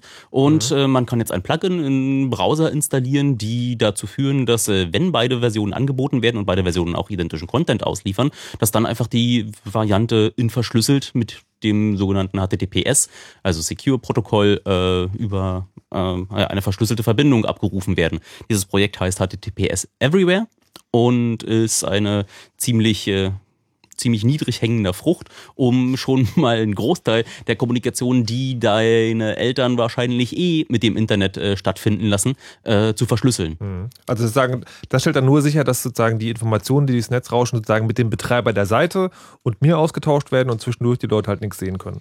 Das ist grob die Idee. Und wenn du die Idee zu Ende denkst, findet ein Großteil der Kommunikation des äh, Computers mit dem Internet eh über dieses äh, HTTP-Protokoll statt. Mhm. Viele, viele ähm, Dienste sind sowieso im Browser, äh, seien es irgendwelche komischen Webmailer, äh, seien es äh, Zeitungsangebote, sind es äh, äh, wie Google Docs. Und wenn du dann da immer auf die äh, verschlüsselte Version äh, geschubst wirst, dann äh, kannst du am Ende gar nicht anders als äh, zu verschlüsseln und äh, hast damit einfach das das äh, Grundrauschen schon erhöht und natürlich äh, ist ja die Kommunikation mit dem äh, Diensteanbieter in dieser schönen Cloud äh, da gehen ja auch keine unwichtigen Daten drüber. Also mhm. auf der einen Seite hörst du das Rauschen, auf der anderen Seite schützt du dann auch wirklich die Inhalte, die da ausgetauscht werden. Und äh, das, ist, das funktioniert aber tatsächlich auch so gut, dass, ähm, also weil manchmal, wenn man so Zusatzplugins äh, installiert, also ich kenne das zum Beispiel irgendwie, äh, so, es gibt Dinge, die so Flash unterbinden und das funktioniert immer, aber bei Eltern ist es dann komisch, wenn eine Webseite dann nicht mehr so funktioniert, weil irgendwie so ganz vergraben irgendwie so ein Flash-Element drin ist, was eine wichtige Funktionalität der Seite, man sieht es aber dann nicht mehr. Ist dieses HTTP, HTTPS Everywhere, es hört sich so an wie, das macht wirklich nur dann was, wenn es wirklich, wirklich funktioniert. Also genau. da hat mich sozusagen, da kriege ich keinen Folgeanruf von meinen Eltern. Das guckt halt, ob der Server, mit dem der ähm, Benutzer sprechen möchte, ob der auch verschlüsseln kann. Und wenn der auch verschlüsseln kann, dann macht er das. Mhm. Okay. Gut. So, dann surfen also meine Eltern in Zukunft verschlüsselt. Jetzt ist es ja aber so, wenn die mit mir reden wollen, dann tun die das ja meistens nicht über eine Web-Oberfläche, die man dann mit HTTPS verschlüsseln kann, sondern, weil es so schön einfach ist, nehmen sie Skype. Jetzt habe ich gehört, Skype verschlüsselt ja. Ja. Ist das also super? Na, Skype verschlüsselt auch, aber wie ich vorhin schon erwähnte, muss ja äh, ein Schlüssel her, der auf beiden Seiten gleich ist. Also wenn du nur eine Seite hast, die verschlüsselt und die andere Seite hat den Schlüssel nicht, dann ist äh, Essig, weil äh, die andere Seite kannst du halt einfach stumpf nicht entschlüsseln. Oder wenn sich jeder seinen eigenen Schlüssel ausdenkt, äh, dann hast du da am Ende auch nichts von. Äh, was äh, Skype an der Stelle tut, ist in einer zentralen Instanz für dich Schlüssel auswürfeln und äh, an beide Seiten denselben Schlüssel äh, verteilen, sodass äh, am Ende Skype den Daumen drauf hat. Es findet zwar eine Ende-zu-Ende-Verschlüsselung statt, aber der äh, Schlüssel, Hm. den weiß Skype auch. Und äh, wie auch äh, bekannt geworden ist im Zuge der äh, Prism-Enthüllung, äh, kann der US-amerikanische Geheimdienst auch in Konversationen von Skype mit reinlauschen. Okay. Auf der anderen Seite ist Skype schon mal mehr Krypto als nicht. Also Mhm. du hast da schon mal, wenn du Skype benutzt, ist schon mal Kryptographie an. Das hilft schon mal gegen den Nachbarn. Der kann dir da nicht in deine Kommunikation rein äh, gucken.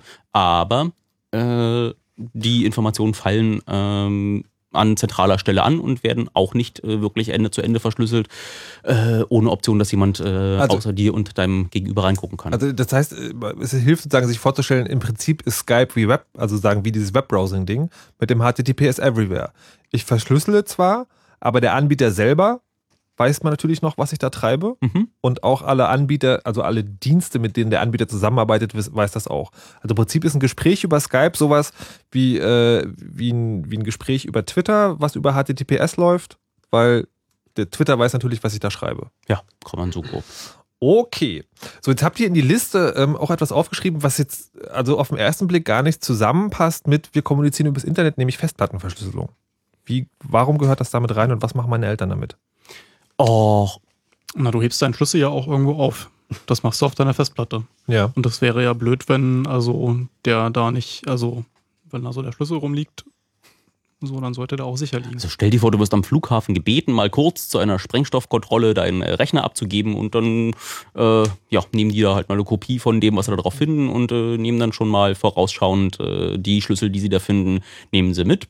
So, der äh, Bundestrojaner wurde ja auf diese Art und Weise äh, auf dem Rechner von Verdächtigen vom, vom Zollkriminalamt installiert.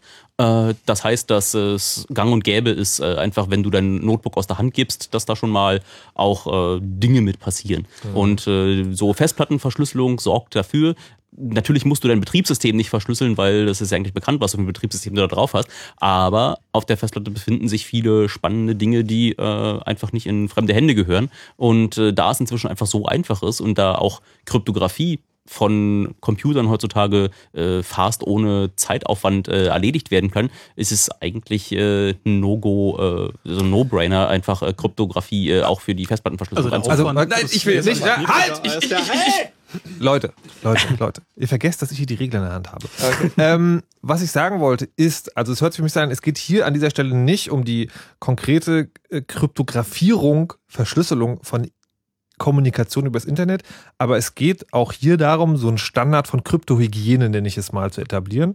Dass man halt sozusagen seine persönlichen Daten einfach sozusagen so gut schützt, wie es geht, damit sie halt im Zweifel nicht wegkommen. Aber Linus, du wolltest dazu was sagen. Ja, Bitte. ich, ich kann ja jetzt gerade ganz kurz erklären, wieso äh, Festplattenverschlüsselung so sinnvoll ist, weil mir vor einiger Zeit ein Computer geklaut wurde.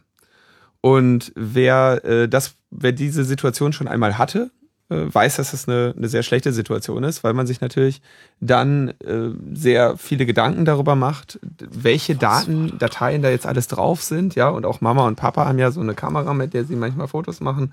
Und äh, das könnte ja alles auf so einem Computer sein, der äh, verloren geht. Hm. Ähm, und selbst wenn Mama und Papa noch so eine stationären, äh, stationäre Dampfmaschine da stehen haben, kann die ja auch bei einem Einbruch gestohlen werden. Und da werden ja Steuererklärungen drauf gemacht auf solchen Computern. Da werden sehr viele persönliche, äh, private äh, Nacktfotos von Freund oder Freundin. kann man auch auf Computern speichern, habe ich gehört. Und, Deine Passwörter für die Webservices, Genau. über die du kommunizierst. und das war zum Beispiel dann bei meinem Computer der Fall. Da waren dann halt so um die 500 äh, Zugangspasswörter irgendwie zu, zu drauf. Und ähm, ich war dann in der glücklichen Position, dass dieser Computer äh, einerseits die Festplatte voll verschlüsselt hatte, sowie meine persönlichen Daten dann innerhalb dessen noch einmal verschlüsselt hatte, sodass ich sehr beruhigt davon ausgehen konnte, dass wenn jetzt der Dieb meines Rechners ähm, nicht ein Geheimdienst ist, der über Fähigkeiten verfügt, von denen ich nicht ausgehe, dass er sie hat, Mhm. Ähm, meine, mein Computer da jetzt ähm, einen angenehmen, praktischen Türkeil für diese Person bietet. Naja, oder er, Aber- könnte, er könnte ihn schon noch platt machen und neu aufsetzen. Nee, auch das nicht, weil ich äh, meinen Computer so eingerichtet habe, dass er nur von dieser einen Festplatte äh, oder dieser einen SSD bootet und die ist äh, in den Computer reingelötet, weil ich einen Apple habe. Ah, Also okay. das, der Computer war dann wirklich jetzt hoffentlich lehne ich mich da jetzt nicht zu weit aus dem Fenster, aber der, der war ein, der sollte dann für den durchschnittlich oder auch du, überdurchschnittlich begabten Dieb ähm, eine Herausforderung darstellen, die nur mit äh, sehr, sehr viel Geld ähm, zu meistern ist. Und hoffentlich übersteigt dieser Geldbetrag den Wert, der, den diese Daten für meinen Computerdieb Okay, also sagen, es wäre, es wäre für ihn billiger, sich einfach ein neues Gerät zu kaufen, statt deinen zu entschlüsseln. Man hat dann den Vorteil, ähm, mein Computer zeigt dann äh, im Falle äh, des, des Versch Verschlossenseins dem Nutzer direkt meine Telefonnummer an und stellt eine Belohnung in Aussicht Mhm. für den ehrlichen Finder. Er hat aber keiner angerufen. Nee, es war ja ein unehrlicher Finder. Ich meine, es war jemand, Naja, der er hätte- schlichten er- Computer er- er weg- hätte ja scheinehrlich sein können. Ja, aber äh, man hätte also, man, ich sehe das so einmal im Jahr, sehe ich an irgendeiner S-Bahn-Haltestelle dann so diese Dinger, Hilfe, mein Computer wurde geklaut. Da sind äh, zwei Jahre Doktorarbeit drauf. Ne? Okay, Mhm. das ist jetzt die Backup-Problematik. Das ist noch, ja. Das ist aber eine wichtige Problematik, die da plötzlich auftaucht. Wenn du nämlich anfängst, mathematisch sicher deine Daten auf, dem, auf deiner Festplatte so zu verschlüsseln, dass da niemand mehr rankommt, der das Passwort nicht hat, Mhm. dann vergiss besser das Passwort nicht oder habe noch irgendwo ein, oder habe noch irgendwo ein Backup, weil sonst kommt der Folgeanruf von den Eltern, äh, wenn, den man ja vermeiden wollte. Äh, Junge, ich komme da gerade meine Daten nicht ran. Und das ist natürlich dann auch unangenehm. Ja, aber Moment Wir mal, haben den gelben Zettel am Bildschirm, wo dieses Passwort drauf stand, verloren. Oh. Ähm, das ist übrigens auch noch eine Elternfrage, die müssen wir auch noch beantworten. Ähm, aber jetzt bevor dieses, bevor das überhaupt passieren kann, also dass die Eltern das nicht gebackupt haben, weil wie ist denn dann die Verschlüsselung überhaupt eingerichtet auf ihren Systemen? What? Ah, Äh, ich äh, rede die ganze Zeit von Festplattenverschlüsselung. Wie macht man es denn jetzt? Ja, das kommt ja immer darauf an, welchen Computer du hast, ne? Windows. Okay, da gibt's äh, TrueCrypt. Ja, das würden wir empfehlen, aber es gibt ja inzwischen schon von äh, Microsoft selber mit ausgeliefert, ab einer bestimmten äh, Tiefe deiner Tasche, wo du bereit bist, Geld auszugeben, ist da BitLocker mit äh, installiert. Und BitLocker ist einfach äh, ins Betriebssystem integrierte Festplattenvollverschlüsselung, setzt man Häkchen, fängt er im Hintergrund an zu verschlüsseln, alles Knorke. Blöderweise musst du dafür äh, mindestens die, ich will jetzt nicht lügen, Windows 7 Ultima Edition, ist ja sehr verwirrend, aber wenn du da BitLocker dabei hast, dann ist es einfach so in diesem äh, Systemsteuerungs äh, äh, Sicherheits äh, klickst du da einfach Festplattenkrypto an äh, und dann fängt er an loszurattern und da gibt's dann eigentlich äh, wenig Ausreden, warum man das nicht tun sollte. Ja, ist auf jeden Fall hinterher sicherer als vorher. Ob das jetzt wirklich hundertprozentig ist halt das Problem bei ähm, Software, in die man nicht reinschauen kann. Aber es ist schon mal besser als unverschlüsselt. Gibt, also gibt es sozusagen gibt's Untersuchungen über BitLocker, wie, ja, wie sicher das dann macht? Also sagen, also ich weiß nicht genau, was du mit deinem Computer angestellt hast, Linus, aber sagen, ist das auch sowas, wenn man so eine BitLocker-Festplatte hat und man wirft den Computer weg oder er wird geklaut, ist das dann auch sicher? Oder ist es eher so ein. Äh, Also ich habe die, ich habe einen Mac, ich habe die normale Mac Full Disk Encryption. Ja, dazu kommen wir gleich. Ich genutzt, erst- erst- Meine, ich habe dem, es gab da mal eine Analyse, die dieses Verfahren sich angeschaut hat, wo dann also geprüft wurde, was machen die da und so, äh, wie erstellen die die Keys Hm. äh, für diese Vollverschlüsselung.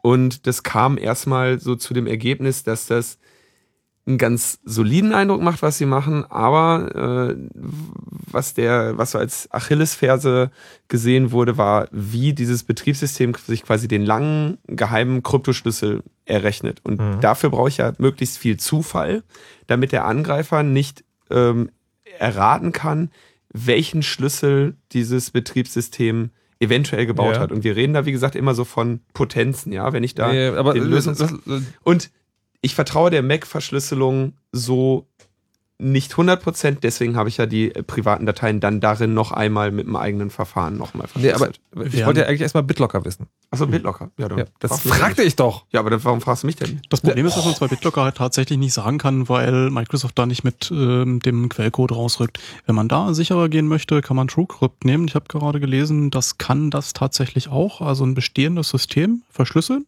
Ja.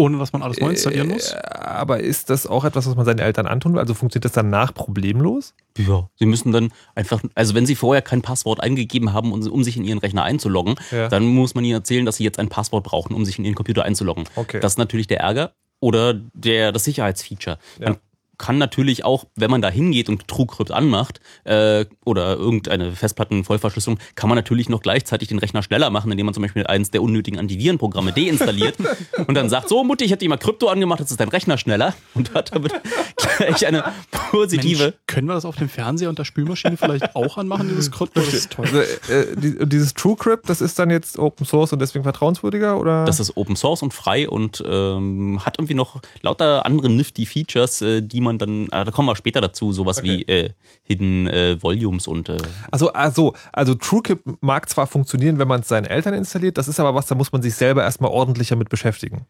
TrueCrypt Ah, muss man sich nicht, nö, das ist also eigentlich auch das Click ist- and Go. Das ist, äh, Aber es ist einmal zusätzlich, also man nicht nur Betriebssystem installieren, sondern noch eine Zusatzsoftware. das ist nochmal eine Software. Okay. Das ist nicht nur Häkchen dran machen, sondern Software installieren, Häkchen dran machen. Also kann man sich jetzt drüber streiten, wie viel mehr Aufwand das wirklich ist. Ja, wir, das ist ja, wir sind ja noch bei der einfachen Schwierigkeitsstufe, nicht wahr? Deswegen schieben wir das mal in die nächste. Und es gibt ja noch äh, dann die beiden anderen großen Betriebssysteme. Was ist denn bei OS 10 Apple? Das hast Linus, du hast jetzt also was, was kann das? Wie macht das? Ist bei, das OS, gut? bei OS X ist es auch eingebaut. Man ähm, kann das in den Systemeinstellungen, ich glaube ab äh, Lion oder so war es dann dabei, äh, wirklich ein Häkchen setzen. Ähm, das läuft ähm, nahtlos. Man muss nur aufpassen. Apple ist so. Wir haben ja schon das Problem angesprochen, wenn man dann diesen Schlüssel wirklich mal vergessen sollte, ähm, dann kommt man wirklich nicht mehr an die Daten ran. Und da Apple dieses, diesen, dieses Problem mit seinen Nutzern nicht haben möchte, bietet Apple an, hey, wir haben gerade so jetzt deine Festplatte verschlüsselt und wenn du jetzt dieses Passwort vergisst oder den Schlüssel, dann äh, kannst du die nicht mehr entschlüsseln. Deswegen bieten wir dir an, schick uns doch diesen Schlüssel. Nee, den Master Key. Aber ja, Den- wir, wir heben genau. den für dich auf. Wir heben den für dich sicher auf und dann kannst du, wenn du drei äh, persönliche Fragen beantwortest oder so, Oder Äh, nee, nee, nee, nicht wenn du drei persönliche Fragen beantwortest. Oder jemand wenn anders. jemand drei persönliche Fragen beantworten be kann. bekommt er den und wenn äh, die NSA uns eine persönliche Frage stellt, äh, bekommen sie die wahrscheinlich auch. Also Aber ich finde das nur konsequent, weil wenn du eh deine Daten auf deinem Mac äh, alle in deine iCloud hochlädst, dann äh, sind die Daten da ja eh schon mal redundant äh, vorgehalten. Dann kann man Apple auch noch den äh, Schlüssel für seine Festplatte hochschicken. womit wir, womit wir eben Aber eigentlich wollten wir ja hier gar nicht, äh, wir wollten einfach nur mal sagen, wo ist das Häkchen, wo kann man schon mal mehr Sicherheit machen Ja. als vorher. Und das Häkchen ist da einfach auch äh, in der Systemsteuerung, die heißt da irgendwie anders. System Preference. ich weiß ja nämlich, wie es auf Deutsch heißt. Ach so, ja. egal. Ich, ich frage mich bei der ganzen Problematik, wie viele Leute eigentlich äh, inzwischen bei der NSA angerufen haben, weil sie ihr Passwort für irgendwas vergessen haben. das ist halt naheliegend. Okay, ähm, also, äh, also BitLocker kann man anmachen, man kann FileVault heißt das da anmachen FileVault, und ja. dann äh, dann sagen, sollte man nur darauf achten, dass das Passwort nicht in Apple geschrieben wird, aber dass man sich trotzdem irgendwo aufschreibt. Dann gibt es das dritte System und tatsächlich, das wurde im Chat zur Sendung auch gerade gefragt, äh, manche Eltern haben ja Ubuntu. Wie ist es denn überhaupt bei Linux? Gibt es da sowas auch? Mhm, muss man Natürlich. sich aber vorher ausdenken. Muss man sich vorher ausdenken. Ja, aber inzwischen sind alle Installer, soweit wie ich das gehört habe, äh, sind alle Installer gleich mit einem, Ja, also- möchtest du das nicht? Bei Linux alle ist, glaube ich, immer so ein bisschen eine Sache. Also bei den, bei den großen Kinder-Linuxen, äh, diese äh, Ubuntu und äh, wie heißt doch das? Äh, Debian? ja, nee, Debian ist ja nicht gerade für die Eltern. Mint. Achso. Ja, genau. Äh, da gibt's einfach so Häkchen. Möchtest du denn verschlüsseln? Und dann äh, wirst du da auch nicht weiter mit den Details belästigt, sondern kannst einfach äh, Passwort eingeben und dann ist gut. Aber, jetzt habe ich ja gerade erst die Sendung gehört. Jetzt, also, und dann sagen die Eltern, ja, hier äh, Festplattenverschlüsselung, wir haben das im Radio gehört. Diese sympathischen jungen Männer haben gesagt, das geht, mach das bitte. So, dann ist das Linux aber schon installiert. Und äh, dann muss ich also das System nur aufsetzen und da gibt es dann auch so vielleicht eine Zwischenlösung. Also ich äh, persönlich benutze FreeBSD. Äh, da geht das nicht so einfach. Äh, Ja. Aber äh, Linux müsste wahrscheinlich mal jemand, der äh, mit Linux regelmäßig spielt, was dazu sagen. Ich kann wenig dazu sagen, weil ich seit, seitdem das geht, dass man ähm, seine komplette Festplatte verschlüsselt, das dann auch mache. So, Also bei der Installation aber. bei der halt schon. Installation. Okay. Ja, Herr vielleicht- Neumann, Sie vielleicht noch einen Vorschlag? na, also vielleicht kann man ja doch durchaus auch darauf hinweisen, dass Full Disk Encryption natürlich schon so der, der sinnvolle Weg ist. Also hat den Vorteil, dass man dann den Computer auch mal ähm, hibernaten, also einschlafen lassen kann und der den kompletten Arbeitsspeicherinhalt in diese verschlüsselte Partition reindumpt. Das heißt, der Schlüssel, der normalerweise im Arbeitsspeicher steht, wird dann da in den verschlüsselten Teil geschrieben. Und wenn ich das nächste Mal meinen Computer wieder aufmache und äh, da wieder drauf zugreifen möchte, dann steht der Schlüssel nicht im Arbeitsspeicher, sondern wird da wieder von der verschlüsselten Platte gelesen. Das heißt, ich muss ihn eingeben und ja. Okay, also das wäre cool, aber wie gesagt, wir sind gerade an einem Punkt, wo es möglicherweise nicht geht. Dann würde ich also eine normale ähm, verschlüsseltes Verzeichnislösung empfehlen. Irgendwie so EncFS oder eCryptFS ist, glaube ich, auch dann bei jedem ja. äh, Ubuntu clickable. Was jetzt heißt, das sozusagen, da wird die, da werden die Dateien nochmal extra verschlüsselt, oder? Da wird ähm, einfach statt der kompletten Festplatte nur ein Ordner, ein Ordner verschlüsselt. Ja. Ah, okay. Und Hat natürlich den Nachteil, dass es unsicherer ist, weil der Schlüssel im Arbeitsspeicher steht. Und, ja. genau. aber, aber besser als nichts. Könnte es aber besser natürlich dem Ding trotzdem beibringen, dass bevor es schlafen geht, es diesen, äh, diesen Schlüssel wieder vergisst. Das ist schwierig. Also wir sagen, aber das ist sozusagen das ist die Zwischenlösung und das nächste Mal, wenn wir das System nur aufsetzen, machen wir den Haken gleich am Anfang an. Okay? Ah. Gut. Wir geben uns also auch heute zufrieden mit besser als nichts hier. Nein, das wollte ich jetzt nicht machen. Das wollte ich eigentlich schon lange wieder rausgenommen haben. Hier. Fritz.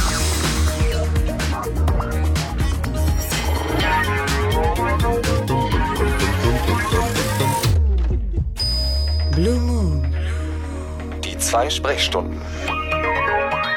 Morgen bringe ich sie um. Morgen bringe ich sie um. Wenn ihr euch fragt, wovon ich rede, ich rede von den Leuten, die hier vom Chaos Computer Club im Chaos Radio zu Gast sind und auf den Namen Erdgeist, Nibbler und Linus hören. Hallo und guten Tag nochmal. Huhu.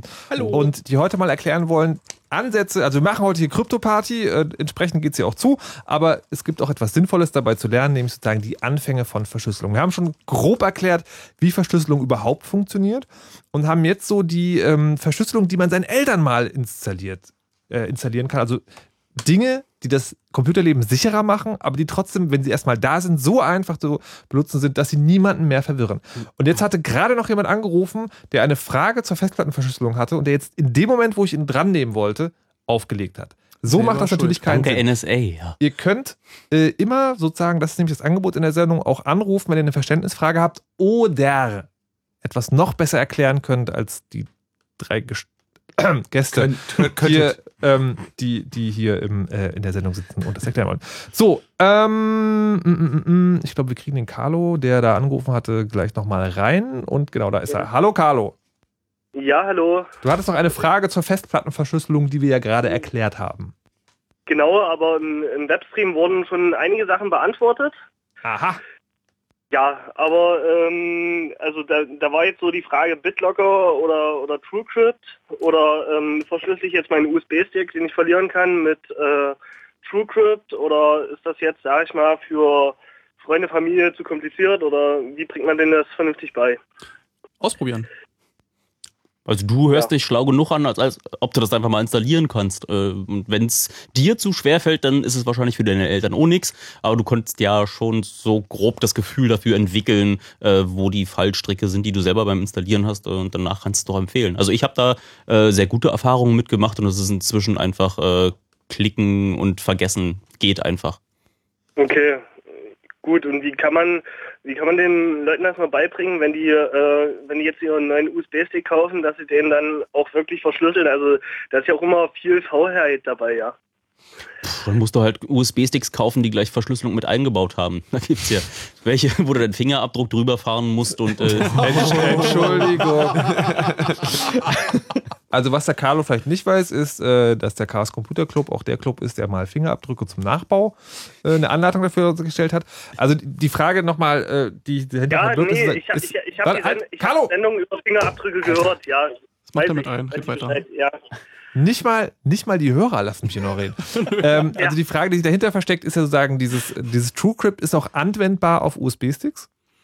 Ja, ja nein, vielleicht. Ja, ja. Kann man die dann auch auf Rechnern betreiben, auf denen kein TrueCrypt installiert ist? Du meinst, man kann sie auf Rechnern äh, betreiben, wo noch kein TrueCrypt installiert ist? Kann man sie auf Rechnern betreiben? Ja, kann man. Dann, ja, wenn da mehrere Partitionen drauf sind, dann kann man auch diese äh, USB-Sticks äh, auf na, Partitionen ist ja die Art und Weise, wie man Festplatten in mehrere kleine virtuelle Festplatten unterteilt. Und man muss nicht alle Partitionen auf seinem USB-Stick, wenn man da mehrere Partitionen eingerichtet hat, kann man eine verschlüsseln. Und das heißt, man kann den USB-Stick aufteilen, dass man einen verschlüsselten Teil hat und einen unverschlüsselten Teil. Okay, aber den unverschlüsselten Teil kommt man nicht ran, wenn der Rechner noch kein TrueCrypt installiert Doch, an den unverschlüsselten Teil kommt man ran, an den verschlüsselten. Man macht sich doch, man macht sich doch noch einfacher. Man macht sich doch noch einfacher. Man legt einfach auf den unverschlüsselten Teil dieses USB-Sticks TrueCrypt. TrueCrypt. Und da liegt einfach die Binary drauf, die ich brauche, um das wieder zu entschlüsseln. Äh, präferabel direkt äh, für die gängigen Betriebssysteme kompiliert und alles ist gut. Ja? Oder der Installer, damit man halt auch mal ähm, ja, auf seinem Weg äh, über die anderen Computer auch Spuren hinterlässt ja? und, und den Menschen Gutes tut. Quasi ja, also so eine Art Verschlüsselungsvirus. darauf liegen. Ja? Nö, das ist doch, also, Also pack ich. Darf ich nochmal? ja, ja. So, also nehme ich meinen äh, mein USB-Stick, pack da einen TrueCrypt-Container drauf und äh, tue da einen Mac-Installer drauf und einen Windows-Installer und dann äh, kommt man damit gut recht, zurecht. Genau, und dann, dann tust du da in, in das verschlüsselte, äh, in den verschlüsselten Teil tust du was rein, was deine Eltern unbedingt wollen. Und sagst dann, Ja. klar, ihr müsst euch nur diese Entschlüsselungssoftware installieren. Okay. Bam! Fieser So, Trick. und äh, ich, äh, ich habe die Sendung nicht von ganz Anfang gehört. Äh, ihr habt ein bisschen so über E-Mail-Verschlüsselung geredet. Habt ihr schon über Pretty Good Privacy geredet? PGP? So ein bisschen, aber es kommt eigentlich noch. Ja. Also Ah, so, es kommt noch. so Okay. Theorie Genau. dahinter so ein bisschen, aber so, so richtig kommen wir noch. Gut. Ja, okay. Weil das, das habe ich auch nie geschafft, äh, bei irgendwelchen Leuten zu etablieren. Möglicherweise scheitert noch wir heute dran, aber wir werden noch mal einen Versuch starten. Carlo, vielen Dank erstmal und Jo, viel Spaß okay. noch. Und äh, dann haben wir noch den Mo. Hallo Mo. Grüße. Auch noch eine Frage zur Verschlüsselung. Naja, eine Frage und eine Anmerkung. Und zwar habt ihr meiner Meinung nach bis jetzt diesen ganzen Hardware-Spaß vergessen. Und zwar gibt es da von SSDs den schönen ZenForce-Controller, der hat äh, einfach AES eingebaut. Und Hitachi nennt seinen ganzen Spaß BDE, Bulk Disk Encryption. Und bei Western Digital Platten nennen die das Full Disk Encryption. Die sind angeblich auch äh, im Militär von äh, der äh, USA zugelassen mit einer FIPS äh, 140 äh, Mo, Mo, Mo, Mo, Mo. Zertifizierung. Du redest gerade über Sachen, die niemand mehr versteht. Doch, Es, ja, okay. Die niemand mehr versteht, außer die Leute, die im Studio sitzen, die eh schon wissen, wovon du redest. Aber bei denen hat er auch angerufen. Also, oh, Leute, der Punkt ist sozusagen, es, es gibt also, es gibt also Festplatten, Frage, die. Hardware, die Hardware verschlüsseln. Und Ja. Also das ist sozusagen eine Verschlüsselungsfunktion in der Festplatte eingebaut. Das ist dann nicht eine Software, die auf deinem Computer läuft, läuft sondern die Festplatte verschlüsselt selbst. Und wann fragt ihr mich nach dem Passwort? Ja, irgendwie muss der Schlüssel da auch nochmal wieder hin. Naja, der, der Schlüssel von den Kisten ist in den ersten, ich sag mal jetzt äh, Segmenten oder ersten Clustern der Festplatte mit drinne, der wiederum verschlüsselt ist und dann über dieses IDE äh, Security abgefragt wird über die, äh, Das heißt, ich hab beim keine Ahnung Einschalten, mehr. beim Man braucht- Einschalten will der Computer von dir ähm, ein Passwort haben und mit Mhm. dem wird der Schlüssel entschlüsselt, mit dem dann die Festplatte verschlüsselt ist. Kann Okay. man nutzen, aber das Problem ist, du kannst es halt nicht überprüfen. Also das kann FIPS-zertifiziert und alles mögliche sein, aber du weißt halt nicht, ob dein Schlüssel, den du da eingibst, also dein Passwort, das einzige Passwort ist, das den Schlüssel verschlüsselt. Das hat man beispielsweise bei ähm, so Netzwerkfestplatten schon des Öfteren gesehen, dass die zwar total coole, funktionierende Krypto machen, aber wenn man dann reinguckt, dann sieht man, hm, da gibt's fünf Speicherplätze für Passwörter und standardmäßig, wenn das Gerät kommt, ist schon einer belegt. Wenn man dann einen hinzufügt, dann sind da noch drei frei. Das heißt, es ist ein Passwort schon ähm, vergeben, was ähm, ja wohl in der Fabrik da reingewandert ist. Falls du deins vergisst, muss natürlich auch jemand, also finde ich schon sehr vorausschauend von der Firma. Also grundsätzlich kann man sowas gerne verwenden, aber man sollte sich nicht drauf verlassen. Im Zweifel Naja, einfach aber, nochmal. aber wie sieht das aus? Weil kryptomäßig kriege ich das doch gar nicht hin, äh, dort fünf Passwörter auf, äh, also das mit fünf Passwörtern zu verschlüsseln. Na Das doch, der Trick klar, ist, ja. der Trick ist ähm, der, dass du da so einen Schlüssel hast Und ähm, Du legst nebeneinander einfach fünf verschiedene Versionen, die du jeweils mit einem anderen Schlüssel verschlüsselst und wenn es Endschlüssel Genau. kommt, dann der wirkliche Schlüssel raus. Das ist üblicherweise die Idee. Aber wir sind gerade dabei, irgendwie eher die niedrig hängenden Früchte da äh, zu besprechen und neue Festplatten für die Eltern zu kaufen, ist halt für die meisten Leute da irgendwie gerade nicht drin. Die wollen einfach hin und mal schnell ein wenig was installieren, ein bisschen was klicken und äh, die könnten dann später nochmal drauf zurückkommen, wenn wir dann in den, äh, in den Aluhut-Bereich kommen. Da können wir uns dann die Festplatten, äh, die irgendwie ihre Krypto schon Genau. mitbringen, dann nochmal näher angucken. Ja, also Sie sagen, Mo, es geht heute vor allen Dingen darum, dass man sozusagen die einfachen Sachen erklärt. Du hattest noch eine Frage? Naja, meine Frage war eigentlich schon beantwortet. Es ging mir eigentlich um die, wie ihr die Sicherheit von dem Zeug einschätzt. Okay. Äh, weil wie gesagt, ich habe da eine schöne Lösung für meinen Vati umgesetzt, äh, ohne dass der den Schlüssel eingeben muss. Der wird einfach über Linux sozusagen jedes Mal, wenn er hochfährt, über die init.rd äh, aus dem Internet geladen, aus zwei verschiedenen Stellen, was wiederum mit äh, äh, PGP verschlüsselt ist und dann dort äh, lokal entschlüsselt wird. Damit kann ich ja den Schlüssel sozusagen auf die Festplatte legen. Das zählt definitiv nicht zu den einfachen Lösungen, die wir heute den Leuten erklären können. Aber ist ein interessanter Ansatz. Klingt aber so, als wäre das nicht so hundertprozentig. Äh, Okay, könnte ich. Oh, so besonders gut. könnt, vielleicht, könntet ihr, vielleicht könntet ihr die Diskussion auf. Ähm, Kommt ähm, noch mal in IAC. Freenode, Raute, Chaos Radio. Können wir uns nach der Sendung noch mal kurz drüber unterhalten. Würde mich interessieren. Können wir gerne machen. Gut. Sehr gut. Danke euch. Vielen Dank. Tschüss. Tschüssi. So, einen haben wir noch, da müssen wir aber mal weitermachen, und zwar den Max aus Baden-Württemberg. Hallo Max. Hallo, ähm, ich habe das mal ausprobiert mit einer Festplattenverschlüsselung und hatte das Problem einfach, dass mein System danach so langsam war, dass ich nichts mehr benutzen konnte. Und da wollte ich wissen, wie Was kann hast man du da das machen, benutzt? dass was? Was hast du da benutzt? Äh, Fedora, da gab es irgendwo so einen Haken, wo Verschlüsselung und sagte ich, ah ja, toll, nehme ich Verschlüsselung. Hab's genommen und dann habe ich festgestellt, so, hm, es dauert so lange, äh, ja, also ich konnte dem, keine Ahnung, Kaffee trinken gehen, bis das System irgendwas gemacht hat, bis es meinen Oh ja, Ausblick das- ausgeführt hat. Das, das ist schon kein Lux. Na, aber die Wahrheit äh, ist, dass Was das. war es für ein System? Also was war es für ein er. Computer? Ähm, Was für ein ähm, Prozessor insbesondere? War das Ja, Endgefäß der war nicht Lux? ganz so schnell, der hat zweimal 1,6 Gigahertz gehabt. Also, Nein, so. also was für ein genau für ein Prozessor? Also wie hieß dieser Prozessor? ähm, AMD, äh, E, ähm, irgendwas, das sind so. Leute, ich muss Nee, ganz. nee, es spielt, eine, es spielt schon eine Rolle, weil ab, äh, ab also neuere Intel-Generationen, die gängige, gängigen AES-Krypto-Operationen schon im Prozessor drin haben, Aber- was diesen Rechenaufwand halt sehr, sehr stark verringert. Und wenn der Prozessor etwas Das heißt- älter ist und das nicht mitmacht, Ja. dann hast du auch wirklich Last auf der CPU, weil du die ganze Zeit am Fair- und Entschlüsseln bist Mhm. beim Schreiben auf die Festplatte. Und ab einem modernen i5-Prozessor hast du halt das äh, AES-Instruction-Set im Prozessor drin und der macht das halt einfach. Äh, Was? Die Frage Da war doch. spürst du halt keinen Unterschied. So, Ja, okay, was, was war eigentlich deine Frage, Max? Computer ist Warum? langsam Ja, geworden. Warum also so es war langsam halt ist einfach so, ich, ich habe das mal probiert und ich wollte wissen, warum war das so langsam? Und ihr meint einfach, weil ich den falschen Prozessor habe. Nicht den falschen, sondern einen, der mit diesen Operationen offensichtlich stark gefordert war. Aha. Ich weiß nicht. Also eigentlich ist AIS auch so schon schnell genug, dass äh, wenn sie da nicht irgendwas in der Implementierung falsch gemacht haben, kann ich mir eigentlich heutzutage mit Prozessoren, die, die, die jünger als zehn Jahre sind, äh, sollte das kein, äh, das geht irgendwie in Ra im Rauschen des, äh, der Zeit, die man braucht, um die Daten von der Festplatte zu laden, unter. Also AIS ist eigentlich echt schnell und äh, Im, Im Zweifel lag es tatsächlich daran, dass du dann da NGFS äh, verwendet hast und nicht Lux. Also da kannst du nochmal dich eventuell belesen. Okay. Ich glaube, das ist auch schon wieder ein bisschen zu detailliert jetzt. Also ich Ja, ich kann eigentlich aus ich eigener Erfahrung auch sagen, dass äh, Festplattenverschlüsselung anzumachen seit, äh, keine Ahnung, dass es die letzten fünf Jahre sein, äh, keine, keinen ernstzunehmenden Impact mehr hat auf dein, dein System. Wenn du äh, dort einfach nur Häkchen anmachst, dann, äh, dann sollte das gehen. Okay. Ja. Na gut, dann probier's halt irgendwann noch aus. Irgendwann krieg ich's hin. Genau, und dann vielleicht mit einem halbwegs aktuellen Rechner. Ja. Max, viel Spaß. Ja, danke. Tschüss. Das ist übrigens eine ganz wichtige Sache. Also klar ist das so ein bisschen nervig. Ähm, und klar sozusagen, wenn man andere Leute davon überzeugen will, dann müß, sollte es einfach so funktionieren. Aber man kann auch einfach mal so ein bisschen rumspielen und ausprobieren. Auch dazu wollen wir heute hier ermutigen. Ich möchte jetzt gerne noch den letzten Punkt äh, bei den Eltern ansprechen. Und das ist, äh, das hat ja mittlerweile jeder so ein Smartphone in der Tasche und da ist dann WhatsApp drauf.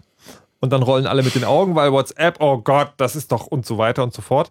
Ähm, da gibt es ja, oder gibt es da auch Möglichkeiten, über Smartphone sicher mit so einem Messenger umzugehen? Also kann ich iMessage nehmen, kann ich SMS nehmen, kann ich halt WhatsApp vielleicht doch nehmen? Naja, klären wir vielleicht mal, wo bei WhatsApp das Problem liegt. WhatsApp hat äh, eine äh, sehr freigebige Policy, mit deinen Kontakten umzugehen. Äh, das, Das ist auf der einen Seite total Funktioniert erstmal dadurch, dass es überhaupt mal dein komplettes Adressbuch in diesen WhatsApp-Dienst hochlädt, um zu gucken, wer aus deinen Freunden, also die gucken sich dann die ganzen Telefonnummern an, die du da hast, um zu gucken, wer von deinen Freunden auch WhatsApp hat. Das ist natürlich dann total bequem, weil sich dadurch automatisch so ein soziales Netzwerk herausbildet von den Leuten, die da mitspielen, wird dir dann auch gleich vorgeschlagen, mit wem du dann irgendwie noch da, da schnacken können möchtest. Und äh, das äh, Problem äh, dabei ist, dass äh, wenn du nicht selber den Schlüssel austauschst, muss es jemand für dich tun, falls sie, äh, ja, wenn sie überhaupt verschlüsseln würden. Was sie äh, in den ersten Versionen auch überhaupt gar nicht gemacht haben. Äh, und äh, sind trotzdem, äh, bieten sie dir keine Ende-zu-Ende-Verschlüsselung an, weil du ja nie mit dem anderen Ende den Schlüssel ausgetauscht hast. Also ein generelles Problem bei Messengern, mit denen du, bei denen du dir über den Austausch des Schlüssels keine Gedanken machst, ist, dass es jemand anders für dich tut, äh, dem du dann generell vertrauen musst. Wenn das irgendwie iMessage ist von Apple, heißt das, dass du Apple vertrauen musst, dass der Schlüssel, der dort äh, auf beide Geräte getan wird, äh, wenn es eine Ende-zu-Ende-Verschlüsselung ist, äh, wirklich niemand außer dir und deinem Gegenüber und Apple und äh, dem Geheimdienst äh, und, äh, und vielleicht noch die Mitarbeitern dort erkennt. Und Mhm. für alles, was du wirklich Ende-zu-Ende verschlüsseln möchtest, musst du dir Gedanken darüber machen, wie der Schlüssel ausgetauscht wird. Ähm, das ist bei WhatsApp, weiß sozusagen auch, wissen sozusagen auch die Firma, was es jetzt gibt. Da irgendwie so äh, eine, eine Runde von neuen Messengern, die das irgendwie versprechen, besser zu machen. Ich würde gerne nochmal, äh, vorher, du hast ja SMS noch erwähnt. Ja. Äh, SMS hat äh, unterwegs also mehr als genug Probleme, äh, geht äh, oder ging bis vor noch gar nicht so allzu ferner Zeit komplett unverschlüsselt über die, äh, über die Funkschnittstelle. Das heißt, dass ganz normale SMSen äh, schon mitgelesen werden konnten bis vor fünf Jahren, wenn du einfach nur äh, einen Rechner aufgeklappt hast, der äh, das GSM-Protokoll konnte. Und äh, die Verschlüsselung, die dort standardmäßig an ist, um Sprache zu verschlüsseln, wurde bei vielen Betreibern für SMSen gar nicht mit angemacht. Danach hast du das Problem, dass natürlich äh, eine SMS, äh, wenn sie dann erstmal beim Betreiber ist, kommt sie dann zum nächsten Betreiber und auf der anderen Seite wird sie auch genauso unverschlüsselt wieder aufs andere Telefon runtergefunkt und kann dort eigentlich an jeder der Stelle da mitgelesen werden. Also SMS äh, ist schon mal irgendwie noch einen deutlichen Zacken äh, leichter einzusehen als äh, alles, was du dir jetzt äh, obendrauf äh, auf deinem Betriebssystem, wo du dir ein bisschen Krypto ausdenkst. Okay, jetzt gibt es diese Runde, äh, sozusagen eine Runde neuer Messenger. Und äh, also für mich zumindest war der Anfang war Threema, Schweizer Firma, die jetzt so ein Ding rausbringt, wo sie sagen, okay, hier, das ist Ende zu Ende verschlüsselt. Nicht mal wir wissen, was in den Nachrichten drinsteht und wir werfen die auch weg, wenn sie ausgeliefert wurden. Äh, dann gibt es jetzt sagen, äh, hat der Typ, der bei Pirate Bay ganz viel mitgemacht hat, der Peter Sunde heißt er, Peter. der hat, hat jetzt äh, Hemlis angekündigt, ein Dienst, der so ähnlich funktionieren soll. Und dann gibt es noch so Berliner, die äh, jetzt Hocker XO an den Start gebracht haben. Auch so ein Dienst, also auch so ein Smartphone-Messenger, der, wo es auch eine schöne, also was heißt schöne sagen, aber eine, immer eine Erklärung gibt, welche Verschlüsselungsalgorithmen sie da benutzen.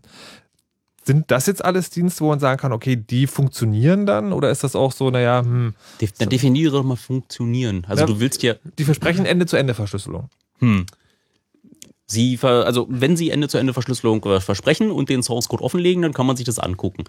Ähm, dann kann man sagen, ja, Sie haben dort äh, äh, einen der Algorithmen benutzt, die ähm, allgemein als sicher erachtet werden äh, von der kryptografischen Community und Sie haben keine Fehler gemacht dabei, äh, den Zufall auszuwürfeln. Sie haben keine Fehler dabei gemacht, äh, äh, zu überprüfen, ob der Schlüssel, den du mit deinem Gegenüber austauschst, wirklich derselbe ist äh, auch auf beiden Seiten. Und ähm, wenn das alles gegeben ist, äh, was bei Threema zum Beispiel nicht gegeben ist, was äh, auch bei äh, Hemless äh, nach, nach aktuellem Stand nicht gegeben sein wird. Weil äh, den gibt es auch noch gar nicht. Ne? Was auch bei Hocker Ja. XO nicht der Fall ist. Also, Also Ja. gerade gibt es äh, von Hemless nur äh, eine schöne Webseite, die so aussieht wie, äh, keine Ahnung, äh, abgeschleckt, wo sie wahrscheinlich eher mit dem Namen von Peter Sunde hausieren gehen wollen und mit einem äh, smoothen Interface, äh, um diesen Messenger ins, ins Volk zu bringen. Und da würde ich irgendwie grundsätzlich erstmal gar nichts empfehlen. Äh, na, sagen wir nicht mal gar nicht. Also es ist halt dann immer schon ein bisschen besser als nichts, aber du sollst dich am Ende nicht sicher fühlen deswegen. Also du kannst da irgendwie schon noch mehr Rauschen erzeugen, äh, aber dich da komplett darauf zu verlassen, dass du da jetzt Staatsgeheimnisse drüber austauschen kannst, würde ich, äh, ohne dass der Quellcode offen ist, natürlich nicht. ist bei sowas wie einem Mobiltelefon eh illusorisch zu glauben, dass man da irgendeinen, ja, auch noch einen Ansatz von Sicherheit hat. Ja gut, wir müssen den Hörern aber noch irgendwas mitgeben, was sie Ja, vielleicht also- nehmen können. Ja, Ja, also, also- also, bei also- diesem also- Threema habe ich doch das eigentlich so verstanden, dass sie zumindest äh, in der Software vorgesehen haben, dass du ähm, einen direkten Vergleich deiner Schlüssel machst und das dann auch mit so einer Art Trust-Level für den Key dir äh, wiedergeben. Ja, dass sie sagen, okay, wenn du wirklich äh, jetzt mit lass, lass mal die Hörer nicht irgendwie äh, im Regen stehen. Also Trust Level für den Key. Du musst, äh, wenn du dann lass uns mal dieses ganze PKI-Problem jetzt angehen. Okay. Äh, Schlüssel zu verteilen auf die Endgeräte ist kein leichtes Problem. Es hat äh, ziemlich viel mit Vertrauen zu tun und es gibt ähm,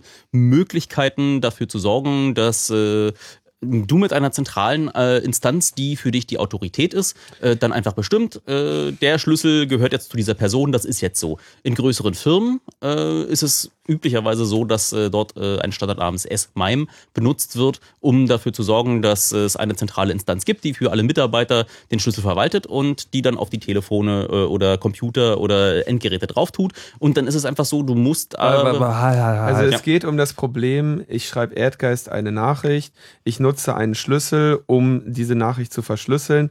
Ich möchte aber, ich kann aber nicht wissen, dass dieser Schlüssel jetzt auch derjenige ist, den den Erdgeist und nur Erdgeist entschlüsseln mhm. kann. So, ja. das heißt sozusagen, bei der Firma, die dieses S-MIME benutzt, geht quasi mein Rechner zum zentralen Firmenserver und fragt so, Dude, ich will an den Typen Erdgeist aus der Abteilung PR mal irgendwie was schreiben, gib mir mal den Schlüssel. Mhm. Dann wird er sozusagen ausgeliefert, mein Mailprogramm Du musst erstmal nur deiner zentralen Instanz, also du brauchst am Ende nur einen einzigen Schlüssel, nämlich den von der zentralen Instanz, der du vertrauen kannst. Das ist dann nämlich dieser, dieser Server, der diese ganzen anderen Schlüssel verwaltet. Und solange ich dort irgendwo einen, ähm, einen, einen Ankerpunkt habe, ähm, wo ich einen Schlüssel austauschen ähm, muss im Vorfeld, nämlich den von meinem zentralen Server, äh, solange bin ich dann, dann sicher in meinem Firmennetzwerk. Ich kann dem vertrauen und äh, benutze aber nur für die interne Kommunikation in der, in der Firma diesen, diesen Schlüssel. Ja, aber das ist doch dann bei solchen Sachen wie Streamer genauso. Da gibt es dann sagen, der, den zentralen Anbieter, also die Firma, die den Messenger auf den Markt bringt. Und dann hole ich mir, gibt es da diesen Zentral, also dann kommuniziere ich da mit meinem vertrauenswürdigen Einstiegspunkt mhm. und kriege dann die Schlüssel von dem. Genau, und jetzt kommt das Problem, dieser Punkt, die könnten ja jetzt dir auch etwas Falsches sagen. Ja, genau, weil du vertraust denen ja. Das heißt, du vertraust Threema und wenn die sich jetzt entscheiden oder ins Ohr geflüstert bekommen, du, der Erdgeist, wenn der nächste Mal dem Linus äh, was schreibt, dann äh, gib dem mal einen anderen Schlüssel und dann setzen wir uns in der Mitte hin, kriegen die E-Mail, äh, kriegen die Nachricht, die der Erdgeist schickt, entschlüsseln sie, verschlüsseln sie erneut und dann mit dem Schlüssel, den der Linus lesen kann und senden sie an ihn. Ja. Vielleicht sollten wir vorher nochmal erklären, warum das so ein Problem ist, so, solche Schlüssel äh, einfach untereinander auszutauschen. Ich sag dir jetzt mal kurz am Telefon oder im Realleben vier Zahlen, die schreibst du dir auf und das ist mein Schlüssel, so funktioniert das leider nicht. So ein Schlüssel ist äh, üblicherweise echt lang und irgendwie so lang, dass dir beim Abschreiben ganz sicher Fehler passieren werden, dass du also für den Transfer des Schlüssels schon noch äh, andere elektronische oder äh, ja optische Möglichkeiten brauchst, wie zum Beispiel ein QR-Code oder irgendwas, wo du effizient äh, einen Schlüssel transportieren kannst, äh, ohne dass es jemand mitliest. Also einen Schlüssel zum Beispiel in einer unverschlüsselten E-Mail im Vorfeld zu schicken. Äh, so, hier, das ist mein privater Key, schick mal bitte was. Äh, funktioniert halt genauso wenig. Public Key, schickst du? Ja, ja, äh, nee. Hier ist mein privater Key, damit wir einen symmetrischen. Ähm, ja, gut, das ich muss an der Stelle mal unterbrechen, weil immer Public Key und Private Key. Ähm, Nee, halt, Leute, Komm, lass uns nee, erstmal nee, bei dem Problem wir kommen, wir kommen jetzt gerade den Schlüssel übertragen. Wir kommen jetzt gerade von Hölzchen auf Stöckchen und ich fürchte, so wird es nicht funktionieren. Das Problem, das wir gerade haben, und darauf möchte ich jetzt mal zurückführen, sind Smartphone Messenger. das Problem, was ihr gesagt habt, ist, dass man die Verschlüsselung sozusagen, dass nicht richtig nachweisbar ist, nachweisbar ist, ob diese Verschlüsselung wirklich nur zwischen Sender und Empfänger funktioniert, weil zwei Punkte.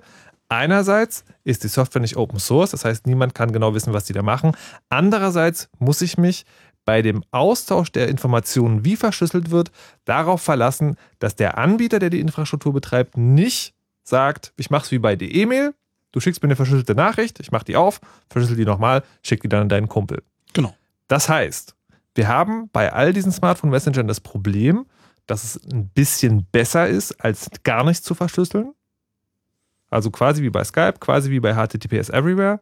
Ähm, ich muss mich sozusagen darauf verlassen, dass der Anbieter vertrauenswürdig ist und habe aber sagen, gegenüber Vierten heißt es ja, also ne, ich habe mich den Empfänger und als mhm. dritte Partei noch den Anbieter, aber gegenüber Vierten ist es sicher möglicherweise wenn sicher genug. So lange, bis es mal jemand nachweist oder sagen, es ist erstmal sicher genug. Das, also das heißt, Problem ist auch mal so die, die Rahmenbedingungen.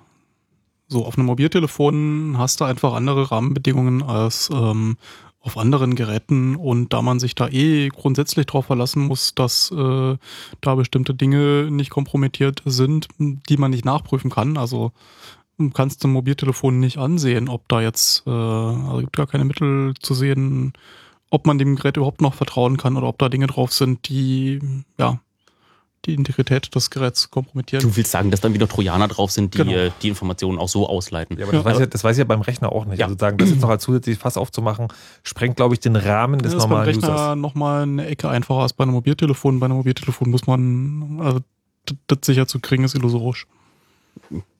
So, aber lass uns mal irgendwie einfach jetzt weiter bei den, äh, also wie, der CCC empfiehlt halt generell keine Produkte. Wir sagen, äh, worauf man gucken sollte, äh, wenn man dieses Produkt benutzen möchte, was die Kriterien sind, die ich, äh, die wir persönlich dafür anlegen und äh, die ähm, diese Messenger erfüllen diese Kriterien gerade nicht. Aber man kann sagen, wenn man sie benutzt, dann macht man es schon mal ein bisschen sicherer als vorher. Und äh, viele von den Ansätzen sind zumindest dazu geeignet, äh, dass es auch wirklich passiert. Also dass ja. äh, sie sind wie äh, schick und benutz, benutzbar genug, als dass äh, sie elternkompatibel. Elternkompatibel besser als äh, ja oder schicker als WhatsApp. Ja. Und dann am Ende wird zumindest ein Schlüssel ausgetauscht und für 99 Prozent der Fälle ist es dann auch gut genug. Man muss aber auch wissen, dass es äh, die hundertprozentige Sicherheit natürlich dann nicht gibt an der Stelle. Okay. Aber, und das nehme ich mit zu sagen, also ich finde, einer der Vorteile bei diesen ganzen Angeboten ist ja, dass Sicherheit überhaupt zum Konzept einer Kommunikationssoftware gehört. Das ist ja nicht selbstverständlich sozusagen. Mhm. Und die Leute haben zumindest sich Gedanken drum gemacht. Und das andere halt, wie gesagt, besser als nicht. Und es ist tatsächlich elternkompatibel. So, jetzt haben wir noch einen Punkt auf der Elternliste, der steht nicht Google nehmen. Ja. Hä? Wie soll denn das gehen? Äh, man kann ja seinen Eltern in, in dem Browser einen anderen, äh, andere Suchmaschine einstellen. Also mir persönlich ist äh, wichtig, dass äh, wenn man seine private Kommunikation vor den Augen ausländischer Geheimdienste verbergen möchte, dann kann man natürlich auch wieder bei einer US-amerikanischen Firma vorbeigehen und äh, ihr direkt das halbe Leben in der Form seiner Suchanfragen an diese Suchmaschine ähm, präsentieren. Und man mhm. kann sich natürlich auch dann mal bewusst machen, dass was dort dann an Informationen zusammengesammelt wird, auch auch ziemlich viel über dich und dein Leben und auch das Leben deiner Eltern äh, aussagt, so dass äh, sich vorher Gedanken zu machen, welche Suchmaschine man benutzt und welche Suchmaschine man seine Eltern benutzen lassen möchte und ihnen das einzustellen. Das ist einfach nur ein Klick in den Einstellungen. Äh, bei den meisten Browsern benutzen sie eine andere Suchmaschine. Äh, lass es DuckDuckGo sein, äh, lass es Bing sein. Was natürlich wieder Bing? eine. Ich, Wait, die Microsoft-Suchmaschine? Ja, äh, ich würde die nicht empfehlen, aber ah, okay. man, man, soll sich halt bewusst seine, seine äh, Entscheidung treffen, welche von den, äh, von den Firmen man da sein, sein, sein Innerstes dort in Form der Suchanfragen äh, offenbaren möchte. Okay, du hast ja jetzt gerade gesagt, äh, du, äh, der CCC empfiehlt keine Produkte. Darf ich dir vielleicht trotzdem die Frage stellen, welche Suchmaschine du persönlich benutzt? mehrere. Also neben DuckDuckGo, Google natürlich. Ähm, aber sozusagen nicht nur eine, sondern du nutzt verschiedene. Ja. Und welche hast du deinen Eltern eingestellt? Na gut. Meine Eltern benutzen web.de als Suchmaschine. Also. Oh, okay. Man kann es nicht immer ändern. Ja. Gut. Ja, meine riefen kürzlich an, dass dieses Alta Vista nicht mehr ginge. Oh. Ich habe aber auch schon echt lange oh. nichts mehr an dem Computer gemacht. Okay. Das ist cool. So, jetzt haben wir die Elternliste äh, ab, abge, abgehakt, aber wir haben jetzt eigentlich noch zwei Punkte, aber nur noch eine halbe Stunde Zeit. Das kann ja heiter werden. Was machen wir denn als nächstes? Na, ich finde ja die, äh, dieses äh, PKI-Problem immer noch, äh, also dieses öffentliche Schlüsselinfrastruktur, was der alternative Ansatz ist, wenn du keine zentrale Instanz hast, die die Keys verteilt, dann brauchst du irgendeine Art von Vertrauen, die du dort, ähm, wo du mal einen Anker brauchst, um äh, dafür zu sorgen, dass du dir die Schlüssel deines Gegenübers besorgen kannst. Und okay, sagst du mir gerade, wir erklären gleich E-Mail-Verschlüsselung? Wir erklären gleich Verschlüsselung, die gerade größtenteils für E-Mails benutzt wird, aber auch äh, in anderen Chat-Clients äh, zum Beispiel auch mit benutzt wird. Dieses okay, machen wir gleich. Vorher Fritz Info mit Nachrichten, Wetter und Verkehr. Und nun zu einer genialen Band, die aus Frankreich kommt, aber auf Englisch singt. Ein knappes, sachliches Statement von unserem Fritz Franzosen. Oh, c'est un groupe extraordinaire. Uh -huh. Leur son, c'est de la bombe. Mm. C'est un truc de dingue. Tatsächlich. Une énergie ah. phénoménale. Mm. Ja, also er meint, die gehen ab Phoenix. Fritz präsentiert Phoenix live in Berlin. Donnerstag, 21. November. Phoenix live in der Columbia Halle mit neuem Sound und neuem Album. Phoenix Live. Präsentiert von Fritz. Immer gute neue Musik. Und das hört man. Um kurz vor halb zwölf. Fritz Info. Nachrichten mit Golo Schmid. Auch nach der heutigen Sitzung des Parlamentarischen Kontrollgremiums sieht die Opposition in der Ausspähaffäre weiter Aufklärungsbedarf. Nach der dreistündigen Sitzung sagte der Ausschussvorsitzende und SPD-Politiker Oppermann, es sei immer noch nicht klar, wann und was die Bundesregierung über die Überwachungsaktionen des US-Geheimdienstes NSA gewusst habe. Kanzleramtschef Pofalla wies den Vorwurf zurück, deutsche Bürger seien umfangreich durch den amerikanischen Geheimdienst ausgespäht worden. Der Datenschutz in Deutschland sei eingehalten worden, sagte Pofalla. Laut Oppermann will das Gremium nun im August zu zwei weiteren Sitzungen zusammenkommen. Das schwere Zugunglück in Spanien ist offenbar durch eine überhöhte Geschwindigkeit des Zuges verursacht worden. Der Lokführer soll Medienberichten zufolge eingeräumt haben, dass er mit 190 Stundenkilometern unterwegs war, als der Schnellzug in der Nähe von Santiago de Compostela entgleiste. Zulässig war dort nur Tempo 80. Nach Angaben der staatlichen Bahngesellschaft gab es an dem Zug auch kein technisches Problem. Mindestens 80 Menschen kamen bei dem Unfall ums Leben, mindestens 180 wurden verletzt. Ministerpräsident Rajoy ordnete drei Tage Staatstrauer an. Ein dreitägiger Streik der Schleusenwärter hat den Schiffsverkehr auf der Spree in Berlin weitgehend lahmgelegt. Lediglich Ausflugsdampfer können noch auf dem kurzen Flussabschnitt zwischen Mühlendammschleuse in Berlin-Mitte und der Schleuse Charlottenburg pendeln. Die besonders bei Touristen beliebten Stadtrundfahrten wurden ganz eingestellt. Die Berliner Reederei befürchtet Umsatzeinbußen von etwa 30.000 Euro pro Tag. Auch in Brandenburg ist der Schiffsverkehr erheblich beeinträchtigt. Sport. Deutschland trifft im Finale der Frauenfußball-EM auf Norwegen. Im zweiten Halbfinalspiel gegen Norwegen gegen im zweiten Halbfinalspiel gewann Norwegen gegen Dänemark mit 2, 4 zu 2 nach Elfmeterschießen. Wetter. Die aktuellen Temperaturen Berlin-Marzahn 20, Zehlendorf 24 Grad, Prenzlau 20, Ludwigsfelde, Prenzlau und Küritz jeweils 21 Grad. In der Nacht bleibt es meist trocken, die Temperaturen gehen auf 18 bis 14 Grad runter, morgen ist es dann überwiegend trocken bei Höchstwerten von knapp über 30 Grad. Verkehr. Stadtverkehr Berlin A111 Richtung Berlin zwischen Schulzendorfer Straße und Weidmannsluster Damm Hermsdorfer Damm ist die rechte Spur gesperrt und A115 Avus Richtung Berlin am Dreieck Funkturm ist die Tangente in Richtung A100 bis 5 Uhr gesperrt. Und zum Verkehr in Brandenburg A2 Magdeburg Richtung Berlin zwischen Wollin und Brandenburg an der Havel gibt es Behinderung durch einen kaputten Laster. A10 südlicher Berliner Ring zwischen Genshagen und Rangsdorf blockiert ein kaputtes Auto die rechte Spur in Richtung Schönefelder Kreuz und A113 Zubringer Schönefeld zwischen Dreieck Waltersdorf und Schönefelder Kreuz sind in beiden Richtungen Tiere auf der Straße. Ansonsten rollt es euch eine gute Fahrt. Fritz ist eine Produktion des RBB. Und wenn ihr einen ganz bestimmten Song aus der Fritz Playlist sucht, dann seht sie euch doch einfach an. Die Playlist auf fritz.de. Fritz.de. Und das Auge hört mit, Mann.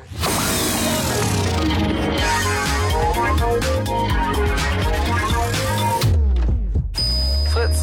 Blue Moon. Die zwei Sprechstunden. Eine halbe Stunde haben wir noch hier im Chaos Radio eben Blue Moon und wollen noch ein paar Dinge erklären, die man zur Verschlüsselung möglicherweise benutzen kann.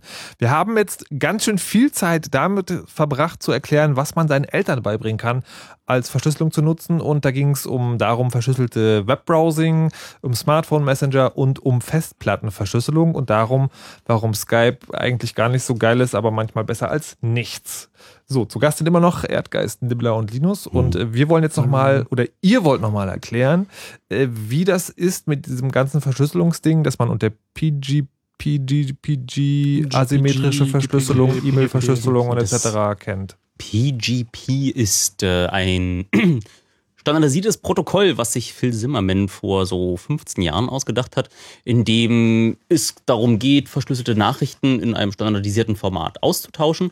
Und äh, er hat dabei gleich noch eine Infrastruktur mit äh, erfunden, in der man seine öffentlichen Schlüssel äh, der Welt verteilen kann. Da ist jetzt spannend zu wissen, dass äh, für diese PGP-Verschlüsselung man, während man sich sein eigenes, äh, seinen eigenen Schlüssel ausdenkt, denkt man sich in Wirklichkeit zwei Schlüssel aus. Das eine ist ein geheimer Schlüssel, den behält man für sich. Und ein öffentlicher Schlüssel, den hängt man überall hin und verteilt den. Und da gibt es ähm, ja, Betreiber von Servern weltweit, die sich auf die Fahnen geschrieben haben, dafür zu sorgen, dass diese Schlüssel überall äh, äh, von allen runtergeladen werden können und dass man, äh, wenn man nach einer E-Mail-Adresse sucht, zum Beispiel, äh, diesen Schlüssel dann wieder findet und äh, sich runterladen und äh, dann innerhalb von PGP benutzen kann. PGP selber wird ähm, aktuell größtenteils für die Verschlüsselung von E-Mails benutzt, aber ist äh, generell nicht darauf limitiert, äh, kann zur, äh, zur Verschlüsselung von äh, Dateien auf deinem Computer benutzt werden, kann zum Verschlüsseln von Chatnachrichten benutzt werden. Ähm, Kannst du auch Podcast, äh, Postkarten mit verschlüsseln. Podcast natürlich auch Podcasts. Man kann damit auch Postkarten verschlüsseln. So, die Ähm, Idee dabei ist, dass wenn du deinen öffentlichen Schlüssel jemandem zur Verfügung stellst, über irgendeine Art und Weise, dann kann der diesen Schlüssel mit deinem Schlüssel vergleichen, indem er ein äh, kleines Exerpt damit äh, na, da, da fällt eine Zahlenkolonie raus. Die sind so, das sind so 16 Hexadezimalzahlen und die kannst du vergleichen. Und das Tolle ist, wenn du diese Zahlen überprüft hast, dass die schon dieselben sind, äh, wie was ich beim Erzeugen des Schlüssels äh, auch äh, als, als, als Fingerabdruck dort ähm, hab rausfallen sehen, dann ist man sich schon ziemlich sicher, dass du und ich jetzt denselben Schlüssel haben. Also es ist so, ich lade mir aus dem Internet eine riesige Zahlenkolonne runter. Ja. Die heißt Public Key Block. Genau. Und damit kann ich sozusagen, damit kann ich zu der PGP-Software auf meinem Rechner gehen, diese große Zahlenkolonne reinwerfen und sagen, gib mir mal bitte den Fingerabdruck dieser großen Zahlenkolonne. Dann kommt diese 16-stellige Zahl rauf. Dann rufe ich dich an Mhm. und sage, du, ich habe im Internet einen öffentlichen Schlüssel gefunden und habe den bei mir bei PGP reingeworfen und es hat gesagt, es sind diese 16 Zahlen. Dann sagst du, stimmt. Genau, dann musst du nur noch der Stimme am Telefon vertrauen und dann. Ja, oh, ja, oh, okay, okay. Wir sind So, gerade aber- schon im Aluhut-Modus, verzeih. G- Genau, also aber jetzt sozusagen, warum braucht man da einen öffentlichen und einen privaten Schlüssel? Was machen diese beiden Schlüssel? Das Verfahren beruht darauf, dass man eben nicht nur einen Schlüssel hat, mit dem man Dinge äh, ver- und entschlüsselt, sondern dass das entkoppelt ist. Also, dass man zwei Schlüssel hat. Dinge, die man mit dem einen Schlüssel verschlüsselt, kann man nur mit dem anderen Schlüssel entschlüsseln. Das heißt, in dem Moment, wo du mit dem öffentlichen Schlüssel von mir etwas verschlüsselst, dann kann ich das nur noch mit meinem privaten Schlüssel ähm, entschlüsseln. Umgekehrt, wenn ich Dinge mit meinem privaten Schlüssel verschlüssel, dann kannst du die nur mit meinem öffentlichen Schlüssel entschlüsseln. Deswegen macht man das immer doppelt. Man verschlüsselt mit seinem privaten Schlüssel und mit dem öffentlichen Schlüssel der Person, mit der man sprechen möchte. Dann braucht er nämlich zwei Dinge, seinen privaten Schlüssel, meinen öffentlichen Schlüssel. Mit meinem öffentlichen Schlüssel stellt er sicher, ja, das kommt wirklich von dem. Und mit dem privaten Schlüssel von sich selbst kann nur er diese Nachricht entschlüsseln. Das klingt so einfach. Ja. Hat es jemand nicht verstanden? Hat es jemand nicht verstanden? Jetzt anrufen. 0331 70 97 110. Weil ihr müsst wissen, asymmetrische Verschlüsselung zu erklären, das ist so, das ist so eine Sache, an der verzweifeln Leute, die das gerne machen. Und es gibt ganz viele Analogien, die man benutzen kann. Also vielleicht, wer, wer war das von euch mit den, mit den Schnappschlössern? Ich, äh, ja, hier, Mama, Mama das Also, Schnappschloss. Um es nochmal, ja, um es einfach zu erklären. Warum, also die, das, das große geistige Problem für alle, die erste Mal PGP benutzen, ist, äh, welchen Key gebe ich denn jetzt jemandem? Ja, und dann liegt da ein Private Key und ein Public Key und man denkt sich, ah, ich möchte doch äh, Private äh, kommunizieren, also schicke ich den Private Key an meinen Freund. Ja, in dem Moment kann man dann dieses Key Pair äh, wegwerfen und äh, darf es nie wieder benutzen. Ähm, die Analogie, so die ich äh, immer zum, zum Einstieg nehme, ist, der Public Key ist ein, ein, äh, ein äh, Schnappschloss? Schnappschloss, so ein, so ein Bügelschloss. Und der Private Key ist der Schlüssel dazu. Und dieses Schnappschloss, das verteile ich an alle meine Freunde und gebe es ihnen und die haben es alle dabei und jeder kann es haben, ist auch nicht geheim. Deswegen wird es ja auf öffentlichen Servern ähm, liegt es ja zum, zum Abruf für jedermann. Und der geheime Schlüssel, mit dem ich das dann entschlüsseln kann, den habe nur ich. Also den Schlüssel, der in das Schnappschloss reinpasst. Genau. So verrückt. So, das sind jetzt zwei verschiedene Arten. Und ich war gerade sehr fasziniert davon, dass für mich zumindest Nibblers Erklärung verständlicher war als die mit dem Schnappschloss. Das fand ich witzig, weil wir haben vorher gestritten, sozusagen, ob jetzt die abstrakte Erklärung. Schnappschloss dir bekannt? Naja, schon, aber sozusagen, es hinkt natürlich, ne, sozusagen, also, weil es ist natürlich, also klar, ich kann mir mit einem Schnappschloss vorstellen, aber sozusagen, jetzt sich vorzustellen, äh, an jeder Stadt in der Welt hängen 50.000 Schnappschlösser, die meinen Namen haben, so, klar, es ist eine einfachere Erklärung, aber egal. Wenn Eine es, wenn Nimm es, nimm das Erklärung hatte, aber übrigens einen kleinen sachlichen Fehler. oh, Hatte sie. Na, na, na, na, Eine gute Analogie ist so wie ein diagonaler Frosch. Äh, gut, also wer es noch nicht verstanden hat, warum es dort z- zwei Schlüsselteile gibt, der kann jetzt bitte anrufen. 0331 70 97 110. Wir haben nur noch bis 12 Zeit, aber ich würde gerne sicherstellen, dass das diesmal funktioniert hat. Soll ich die Antwort Wir schon haben- mal geben? na, wir haben? Es gibt die zwei Schlüsselteile, weil wenn es keine zwei gäbe, dann wäre das einzige Geheimnis, was die beiden äh, Parteien teilen, das Passwort. Und das kann ich ja nun mal nicht offen irgendwo hinschreiben. Das stimmt. wir haben jetzt noch die Art und Weise, die Nibbler erklärt hat, wie man da seinen geheimen Schlüssel benutzen kann, um etwas zu verschlüsseln, ist ja, da fällt dann eine Signatur raus. Das heißt, du verschlüsselst damit äh, Teile deiner Nachricht und die andere Seite kann dadurch ja überprüfen, ob du das wirklich mit deinem geheimen Schlüssel verschlüsselt hast. Und mhm. du kannst diese Eigenschaft jetzt auch noch benutzen, um an Schlüsselsignaturen heranzuhängen. Das heißt, du findest im Internet den Schlüssel von Markus Richter. Du lädst diesen Schlüssel runter und du sagst jetzt, ich habe das überprüft, ich habe den Fingerprint mit ihm am Telefon ausgetauscht, das ist der wirklich. Und ich hänge da mal, damit alle das überprüfen können, eine Signatur auch wieder ran und sage, das stimmt so, verschlüssel das mit meinem geheimen Schlüssel und lade das wieder hoch. Alle anderen, die meinen privaten Schlüssel haben, äh, mein, Entschuldigung, meinen öffentlichen Schlüssel haben und dem schon vertrauen, können einfach nachgucken, naja, ich kenne jetzt zwar den Erdgeist, aber den Markus seinen Schlüssel nicht und ich habe wie den Erdgeist seinen Schlüssel überprüft, ob der übereinstimmt und der Erdgeist mit seinem öffentlichen Schlüssel hat jetzt ähm, für mich nachprüfbar auch die Signatur an den öffentlichen Schlüssel von Markus rangehängt. Ja. Und habe damit eine transitive äh, Vertrauensbeziehung aufgebaut. Das heißt, also ich muss einfach nur äh, äh, entlang der gesamten Kette nur äh, eigentlich allen vertrauen. Aber wenn ich denen vertraue, dann ist für mich die Wahrscheinlichkeit schon hoch genug. Gegenfrage, und ja. damit komme ich jetzt zum Anfang der Sendung. Das Schlimme an der Überwachung sind ja die Metadaten. Wenn jetzt alle Leute ihre Schlüssel untereinander unterschreiben, habe ich nicht dann sozusagen genauso die Abbildung eines sozialen Netzwerkes in diese Schlüsselinfrastruktur gegossen, die dann korrekt. jeder nachvollziehen kann? Das ist korrekt. Hm. Das dann, ist so. Dann würde ich ja lieber anrufen. Das führt dazu, dass ja. ein, also das hat äh, zwei Effekte. Erstens, dass einige bestimmte Schlüssel eben nicht auf Key-Server werfen. Ja. Und den anderen Effekt, dass es äh, so einen kleinen Kult natürlich gibt, von wem der eigene Key schon alles signiert ist. Ja. Okay. Und ähm, dass man sich dann natürlich äh, auch freuen kann, wenn man eine Signatur von einer ja. bestimmten Person hat und damit angeben kann. Dafür wurden dann früher so Key-Signing-Partys organisiert, dass da einfach dann die, der Fakt, dass man durch Zufall bei dieser Key-Signing-Party dabei gewesen ist, ist halt nicht ganz so doll, so schlimm wie. Äh, Ach so. Also quasi das, das Problem an diesem System ist eigentlich, dass dass die Leute dazu tendieren, nur die Schlüssel zu signieren, die von Leuten, die sie persönlich kennen. Genau. Das Schlimme ist, dass ah, okay. Leute auch anfangen, auf einmal Schlüssel zu signieren von Leuten, die sie nicht kennen, ja. Und das ähm, ist das ähm, Problem tatsächlich mit dem mit diesem Web of Trust, dass man halt nur bis zu einer bestimmten Tiefe in diesem Netz Leuten vertrauen kann. Ich vertraue jetzt vielleicht Erdgeist und äh, vielleicht dir, Markus, aber ich bin mir halt nicht hundertprozentig sicher, ob alle Leute, denen ihr so vertraut, ob die ähm, Okay, jetzt, jetzt haben wir grob mal erklärt, was irgendwie an diesem, an diesem äh, PKI, an dieser äh, Public Key Infrastruktur, also dieser öffentlichen Schlüsselinfrastruktur das Problem ist. Aber äh, dieses PGP ist jetzt auch alt und abgehangen genug, dass man es eigentlich empfehlen kann. Ja. Und wir würden jetzt auch das gerne empfehlen, zum Beispiel zum Verschlüsseln von E-Mails. Ähm, und da gibt es, wenn du jemanden hast, der ein Windows zum Beispiel installiert hat, gibt es äh, prima fertige äh, Installer, die heißen PGP for Win klickst da einmal drauf, bringt alles mit, was er braucht, äh, PGP und ein Plugin für Thunderbird. Mhm.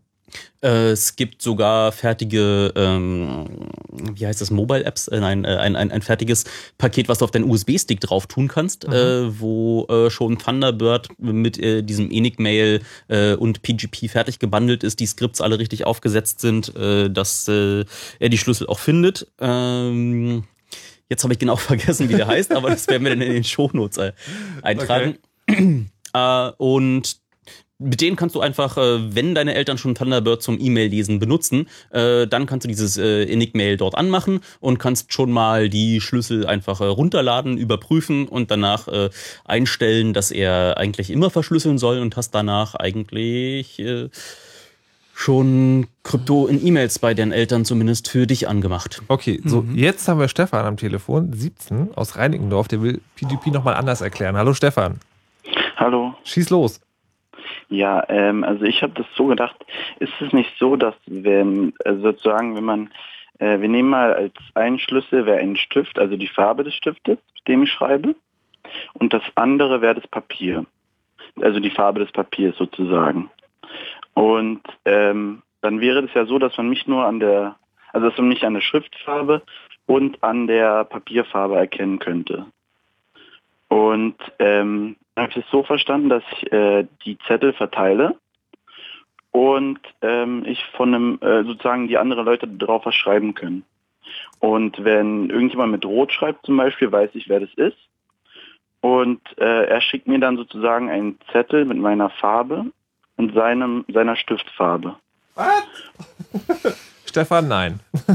Wir sehen Also- also, mit den Analog Analogien echt schwierig. Also, also ganz ehrlich, nein. Ich, hab, ich, hab, also ich weiß ja, worum es geht, aber ich habe selbst da nicht verstanden, wie du das meinst. verstehe, was du sagen möchtest, aber der Text ist ja immer noch, ähm, also den kann man ja trotzdem ähm, lesen. Also hier verschlüsselt Ja, ist ja nicht bei, bei dir fehlt ja. die Verschlüsselung. In der, aber es ist eine schöne Analogie. Für was? Aber eben halt nicht für PGP. Ah, okay, gut, gut. Ja, Stefan, sorry. Aber vielen Dank, dass du es versucht hast. Was wir vielleicht noch ähm, ansprechen sollten, ist ähm, Instant Messaging. Kann man, ähm, wenn man Java nutzt, äh, eine Verschlüsselungstechnologie nennen, die nennt sich OTR, also Off-the-Record Messaging. Das hat ein paar andere Eigenschaften, ähm, nämlich dass die Nachrichten, ähm, dass im Nachhinein der Schlüssel veröffentlicht wird. Sprich, man nicht mehr nachweisen kann, dass die Nachrichten wirklich äh, von mir gekommen sind. Sie aber auch nicht aufmachen kann, weil der andere, wie läuft denn das? Nee, die Idee dabei ist, dass. ihr euch äh, gerade selber durcheinander? Nein, also die Idee bei OTR ist, dass, äh, dass äh, man äh, auf beiden Seiten denselben Schlüssel hat äh, und dadurch äh, nie nachweisen kann, dass es wirklich die andere Seite ist, die diese letzte Nachricht geschrieben hat. Man es hätte auch selber schreiben können. Ah, so rum, Du, ja. du kannst, wenn du nämlich chattest und benutzt PGP und signierst deine Nachricht, dann willst du es im Allgemeinen nicht. Wenn ich irgendwie betrunken in meinem Messenger irgendwas reintippe, dann will ich nicht, dass die Gegenseite eine Signatur von mir hat. Und OTR ist einfach nur, dass äh, beide Seiten äh, denselben Schlüssel haben und damit äh, man nicht beweisen kann, einem Dritten, dass die Gegenseite etwas geschrieben hat, aber äh, selber nachvollziehen kann, dass dem so ist. Das hört sich für mich schon sehr aluhutig an, Das muss ist- ich sagen. Mm, Ja. Also OTR ist eine Nichts ist so- Möglichkeit, Chats zu verschlüsseln. Ja. Und ist also sozusagen ist etablierter als PGP, was wir gerade erklärt haben, um Chat zu verschlüsseln? Für Chats, ja. So 50-50, denke ich mal gerade. Okay. Wo gibt's das? Also ich weiß, ich kenne es von, äh, von OS 10, da gibt's äh, Adium, so ein, so ein Instant Messenger und der hat das sozusagen gleich mit eingebaut. Wenn man Java, also XMPP-Protokoll verwendet, dann kann der Client das in der Regel selbst oder mit einem Plugin. Also in dem Moment, wo man Java benutzt, muss man einfach mal sich gucken, ob es da für den Client, den man verwendet, ein Plugin gibt und dann einfach benutzen. Ähm, das ist nämlich super doll einfach, das zu verwenden. Man sagt einfach nur, mach OTR an, dann sehen beide Seiten, mhm, OTR ist an. So, und dann ist das schon mal verschlüsselt. Und dann kann man noch darüber hinaus den Fingerprint vergleichen, genauso wie bei PGP. Und für den, mit dem man sich da unterhält, den Fingerprint auf, habe ich verifiziert. So, dann wird das grün und man weiß in Zukunft, dass dazu stimmt. Ist das dann sozusagen etwas, was man auch seinen Eltern, wenn man es so weit verstanden hat, dass man selber durchsteigt, äh, antun könnte und das ist dann besser als Skype? Problemlos. OTR ist dann wirklich äh, garantiert Ende zu Ende verschlüsselt und auch PGP im äh, Chatprogramm ist Ende zu Ende verschlüsselt. Ist aber wieder, wenn man seinen Eltern installiert, dann fragen die, warum Videoanrufe äh, Rufe nicht funktionieren und äh, äh, Sprachanrufe darüber nicht. Und dann muss man denen dann irgendwie Mumble installieren und dann können Ja, die man, kann, man kann auch über XMPP, ähm, Gott, wie heißt er? Ich habe da kürzlich einen XMPP-Client ausprobiert, der das tatsächlich konnte. Okay, das ist dann aber Schreiben schon für den Ja, fortgeschritten. das ist schon für fortgeschritten und im, äh, ja, es ist. Also meistens geht es damit einher, dass man irgendwie auch noch ein anderes Programm installieren muss, was sie dann benutzt, um zu chatten, in dem man eigentlich nur selber erreichbar ist. Es ist schon echt Ja. schwierig, Okay. dann seinen Eltern das mal eben zu installieren. So, jetzt haben wir sozusagen sehr viel Zeit damit zugebracht, was ich auch gut fand. Also ich finde tatsächlich sozusagen das wichtigste Thema heute ist tatsächlich auch das, was am einfachsten zu verwenden ist, das, was man schnell vielen Leuten zeigen kann. Ich hoffe, ihr habt so ein bisschen Spaß dran gefunden und möcht, möchtet es möglicherweise noch weiterreichen. Falls ihr auch zugehört habt und denkt so, ich habe mich nicht getraut anzurufen, aber ich habe es doch nicht so ganz verstanden, ist dieses Konzept der Kryptopate. Das gibt es tatsächlich und das ist tatsächlich extra dafür gemacht, dass man da hinkommt und fragen kann, wie funktioniert das. Also könnt ihr gerne machen. Cryptoparty.in ist äh, so eine zentrale Webseite, die sammelt das für alle Städte, wo man sowas machen kann. Ähm, ich möchte jetzt hier die letzten paar Minuten, also so fünf ungefähr, nochmal sozusagen für den Aluhut-Modus freigeben. Na, wie, Wir haben erstmal noch äh, entdeckt, dass äh, es eigentlich noch eine viel, viel, viel einfachere Möglichkeit gibt, äh, grundsätzlich Datenverkehr vor den Geheimdiensten zu verstecken, indem nämlich einfach die großen äh, Anbieter von Telekommunikationsinfrastruktur, also die Leute, die da so das Rückgrat des Internets zur Verfügung stellen, die haben da ja auch äh, ja eigentlich nur sehr rechenmächtige Computer, die über äh, ja, Kabel à la Couleur miteinander verbunden sind und diese Kabel reichen manchmal von einem Rechenzentrum in der Stadt zum nächsten, manchmal reichen sie in eine ganz andere Stadt und manchmal reichen sie auf einen ganz anderen Kontinenten. Mhm. Und die Kommunikation darüber ist unverschlüsselt. Das Äh, heißt, Okay. wenn man mal eine politische Forderung aufstellen sollte, die dazu führt, dass äh, grundsätzlich aller Internetverkehr zwischen äh, den Datenzentren äh, von einem äh, Internetanbieter äh, verschlüsselt ist, dann wäre damit schon mal viel gewonnen. Dann könnten die Geheimdienste nämlich nicht dahergehen und einfach äh, sich auf das Kabel setzen und äh, gucken, was da so durchgeht, sondern äh, müssten sich dann schon äh, sehr intensiv an die, äh, an die ISPs und ähm, äh, Anbieter wenden, um dort mal mitlesen zu dürfen. Das heißt, es limitiert sozusagen den Zugriff in der Form, dass nur der Betreiber selbst und ähm, die Dienste in der Jurisdiktion, in der der Betreiber äh, zu Hause ist, darauf zugreifen können. Sprich, da, da spart man sich dann nicht, dass man verschlüsselt, aber man weiß ein bisschen mehr, ähm, ja, wer da, wer da alles reingucken kann und das ist nicht die, äh, ja, sind halt keine anderen Dienste aus anderen Ländern, die dann äh, ja, da stehen und sagen, wir haben da mal alle Daten, sagt der BND, oh, das ist toll, dass ihr die habt, die hätten wir dann auch, sondern das trennt das Ganze halt ein bisschen auf. Ja, aber ich weiß nicht. Also kann also- nicht ein, ein Land einmal alles abschnorcheln, sondern Aber die aber kooperieren doch ohnehin zusammen. Also ich sehe da jetzt echt gerade, ich halte das auf dem Layer nicht für adäquat. Also da sehe ich jetzt echt wenig Gewinn, wenn man das machen würde. na, ist eine politische Geschichte. Ja, ist eine politische Frage, Also die aber Sache, die, du politi die politische Entscheidung ähm, ist ja inzwischen so weit, dass sie halt äh, aktiv äh, gezielt Mhm. kooperieren. Ja, und wenn man jetzt sagt, okay, Bloß man kann nicht den Menschen erzählen, sie sollen mal alle schön verschlüsseln, während die Leute, die dann wirklich dort an den zentralen Knotenpunkten sitzen, wenn die dann nicht mal ihre Daten verschlüsseln, dann ist es eigentlich, Ja. glaube ich, ein hohles Argument. Also sollen die mit gutem Beispiel vorangehen, dafür sorgen, dass man nicht einfach nur auf dem Kabel sitzen muss. Und dann sind es halt äh, größtenteils nicht nur unsere Geheimdienste, sondern dann sind sie wie und auch die, keine Ahnung, was ist das Standardbeispiel, Chinesen, Iraner, Israelis, äh, die dann gerade mal nicht Freund des Tages sind, äh, die sollen natürlich auch nicht mitlesen können, wenn man jetzt mal gerade die US-Amerikaner an der Stelle lieb hat oder davon Also ausgeht. die mit der Forderung, dass die sozusagen ihre dicken Internetleitungen verschlüsseln, äh, ist nicht die Hoffnung, dass das dann sozusagen tatsächlich nicht abgegriffen werden kann, aber es ist, macht es dann einfacher, sozusagen Verantwortlichkeiten aufzuzeigen, wenn so eine Daten mal wieder großflächig irgendwo auftauchen. Wir haben noch einen Anrufer, Lorenz aus Greifswald, der etwas von euch wissen will. Hallo Lorenz. Ja, hi. Ähm, mich würde en- eigentlich interessieren, ob ähm, sich da jetzt innerhalb des CCC so ein bisschen die, äh, die Einstellung ändert. Also dieses so ein bisschen gebetsmühlenartig seit 20 Jahren wiederholte, ja, wir müssen ähm, unsere Kommunikation verschlüsseln und ich, ich mache das ja zum Beispiel auch ähm, bei E-Mails gelegentlich, wenn ich entsprechende Kontakte habe. Ähm, aber ich meine, es ist ja so, dass die Metadaten ja eigentlich viel interessanter sind. Das ist ja jetzt auch teilweise schon angeklungen. Ähm, und Das jetzt ist ja auch würde nichts ich halt Neues. gerne. Hm? Das ist ja auch keine neue Erkenntnis. Und sie Ähm, sind äh, anders interessant. Also natürlich sind auch die Inhaltsdaten immer noch äh, sehr spannender. Ich, und die ich, glaub, ich glaube, Lorenz hatte die Frage noch nicht gestellt. Oh. Ja, genau. Ich wollte jetzt nur wissen, also ist es so, dass es jetzt ähm, so, dass wir in Zukunft erleben werden, dass der CCC anderslautende Empfehlungen ausgibt, als ähm, ja, verschlüsselt bitte, was das Zeug hält, ähm, sondern eher so in die Richtung das überlegt euch bitte genau, ob ihr überhaupt verschlüsselt. Oh Gott, das ist was Nein, du aus der Sendung gerade rausgezogen hast. Nein, eigentlich haben wir gesagt, äh, dass wir gerade versuchen wollten, wir äh, verschlüsselt selber, was das Zeug hält, aber geht noch daher und äh, sorgt dafür, dass eure Eltern auch verschlüsseln. Und das hier sind gerade die Werkzeuge, die die niedrigst hängenden Früchte sind zum Pflücken, äh, die man als allererstes da mal anschalten soll. Natürlich, äh, alle Leute, die die technische Fähigkeit dazu haben, sollten weiter äh, sämtliche harte Krypto, die, derer sie äh, habhaft werden können, äh, benutzen, um ihre Kommunikation zu sichern und sollten auch noch dabei aufpassen, dass ihre Metadaten dabei nicht äh, in fremde Hände fallen, indem sie zum Beispiel Tor benutzen. Genau. Also ich, wenn, ich, wenn ich das sozusagen äh, nochmal als Versetzer, Übersetzer mich versuchen kann, ist, glaube ich, möglicherweise tatsächlich eine Änderung eingetreten, aber eher in der Richtung, dass man sozusagen annimmt, wir können nicht alle sofort auf den höchsten, besten Stand der Krypto äh, bringen. Deswegen können wir auch mal die Sachen vorstellen, die einfach zu machen sind und die sagen, zwar nicht perfekt, aber ein Schritt auf dem Weg sind.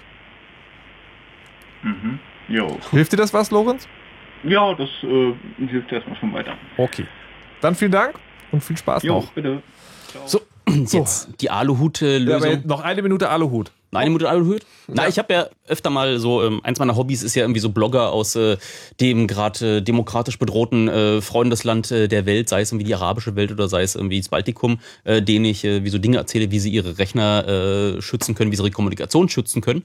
Und äh, den habe ich auch äh, erzählt, hier so nimmst du TrueCrypt und äh, habe ihnen äh, besondere Vorschläge gemacht, wie sie äh, dann bei der Passworteingabe äh, aufpassen sollen. Das ist inzwischen irgendwie äh, Abstrahlung der Tastatur kann man aufnehmen und äh, man kann mit Teleobjektiven dabei zugucken, wie man das Passwort eingibt. Und äh, so ein ägyptischer Blogger hat mich mit großen Augen angeguckt und gemeint, wie, wie wenn mein Geheimdienst wissen möchte, was mein Passwort ist, dann bricht er mir die Knie, bis ich ihm sage dann ist äh, die, der, der Schutz des Passworts dort einfach äh, eher so sekundär. Und dann bin ich drauf gekommen, ja, okay, aber TrueCrypt kann auch äh, Hidden Partitions. Du kannst also dafür sorgen, dass dort äh, mit unterschiedlichen Passwörtern einfach unterschiedliche Dinge zu sehen sind. Du kannst dir also äh, eine Partition anlegen, wo deine Familienfotos dabei sind, äh, schön noch, keine Ahnung, Gedichte, die du geschrieben hast und deine politische Arbeit einfach äh, nur zu sehen ist, wenn eine andere Passphrase eingibst. Was also bedeutet, dass du deine Festplattenverschlüsselung so gestalten kannst, dass man am Ende, äh, wenn man dich zwingt, ein Passwort äh, rauszugeben, kannst du ihnen eins geben, kommt sogar was raus, ist aber nicht das, was sie unbedingt sehen wollen. Versteckt man dann in dieser, in dieser Fake-Partition, wenn man sich mit seinem Fake-Login anmeldet, dann auch so ein bisschen Porn, damit es glaubwürdig wirkt? Na, was immer deine Festplatte hergibt, ist doch schon mal ein schönes, ein schönes Maß, was, was nicht auffällig ist. Okay, gibt es, gibt es also nur so schlagwortmäßig, gibt es irgendwie noch so eine Sache, wo ihr sagt, so hier, wenn ihr es mal wirklich hart wissen wollt, probiert das mal aus? Äh, hä? Naja, Na. also so dieses äh, Aluhut-Ding. Na, äh, ja, VPNs größtenteils. Es gibt inzwischen Anbieter, äh, die für 5 Euro im Monat dir erlauben, äh, nicht aus Deutschland mit, deinem, mit deiner Internetverbindung zu kommen. Die hatten jetzt gerade akut auch Probleme. So eine schwedische Firma, die vorher mit The Pirate Bay viel zu tun hatten, weil äh, PayPal und die großen Kreditkartenbetreiber ihnen den Geldhahn abgedreht haben und sie den Service da jetzt nicht äh, weiter finanzieren lassen können.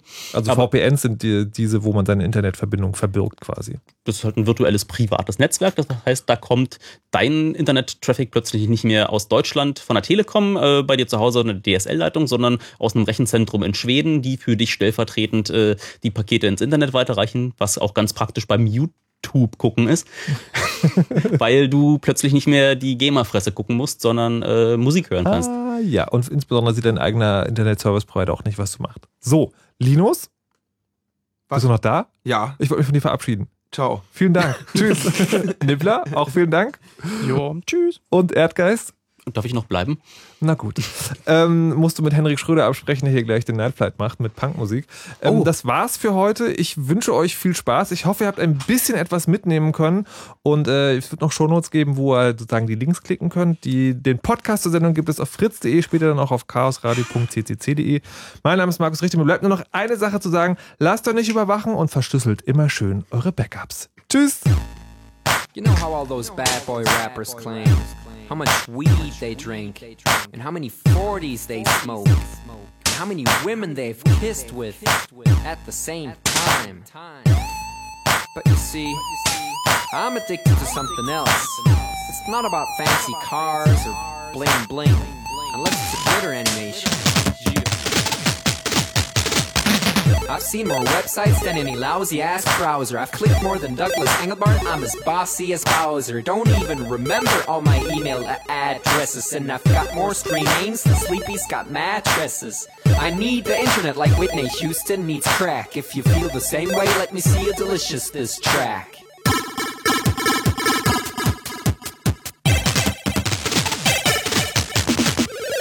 Spent more time online than Tim Berners-Lee. When I go to a club, it's mostly a surf club, you see. I've pal paid more money than you've got pictures on Flickr. They call me the Uber YouTuber, MySpace clicker. I love amateur homepages and dirt style design. The interweb's a ghetto full of gustatory crime. Cross your fingers, make your hand look like a W and holla website.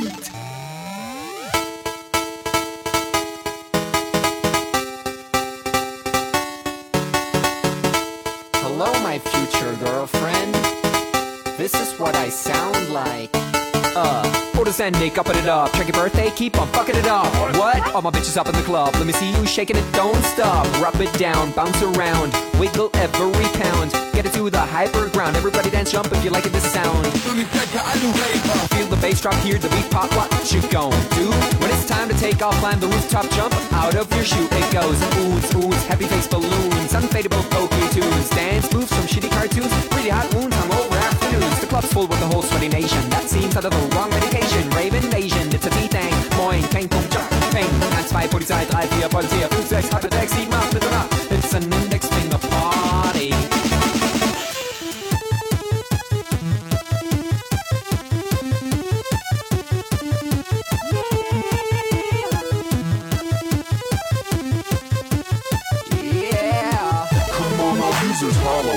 Website. Even your losers holla Website.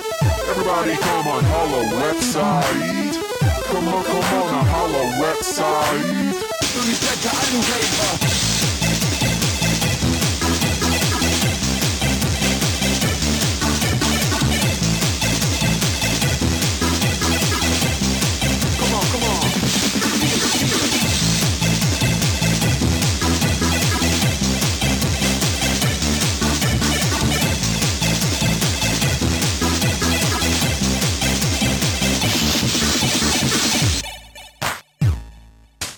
forget I'm in your extended network.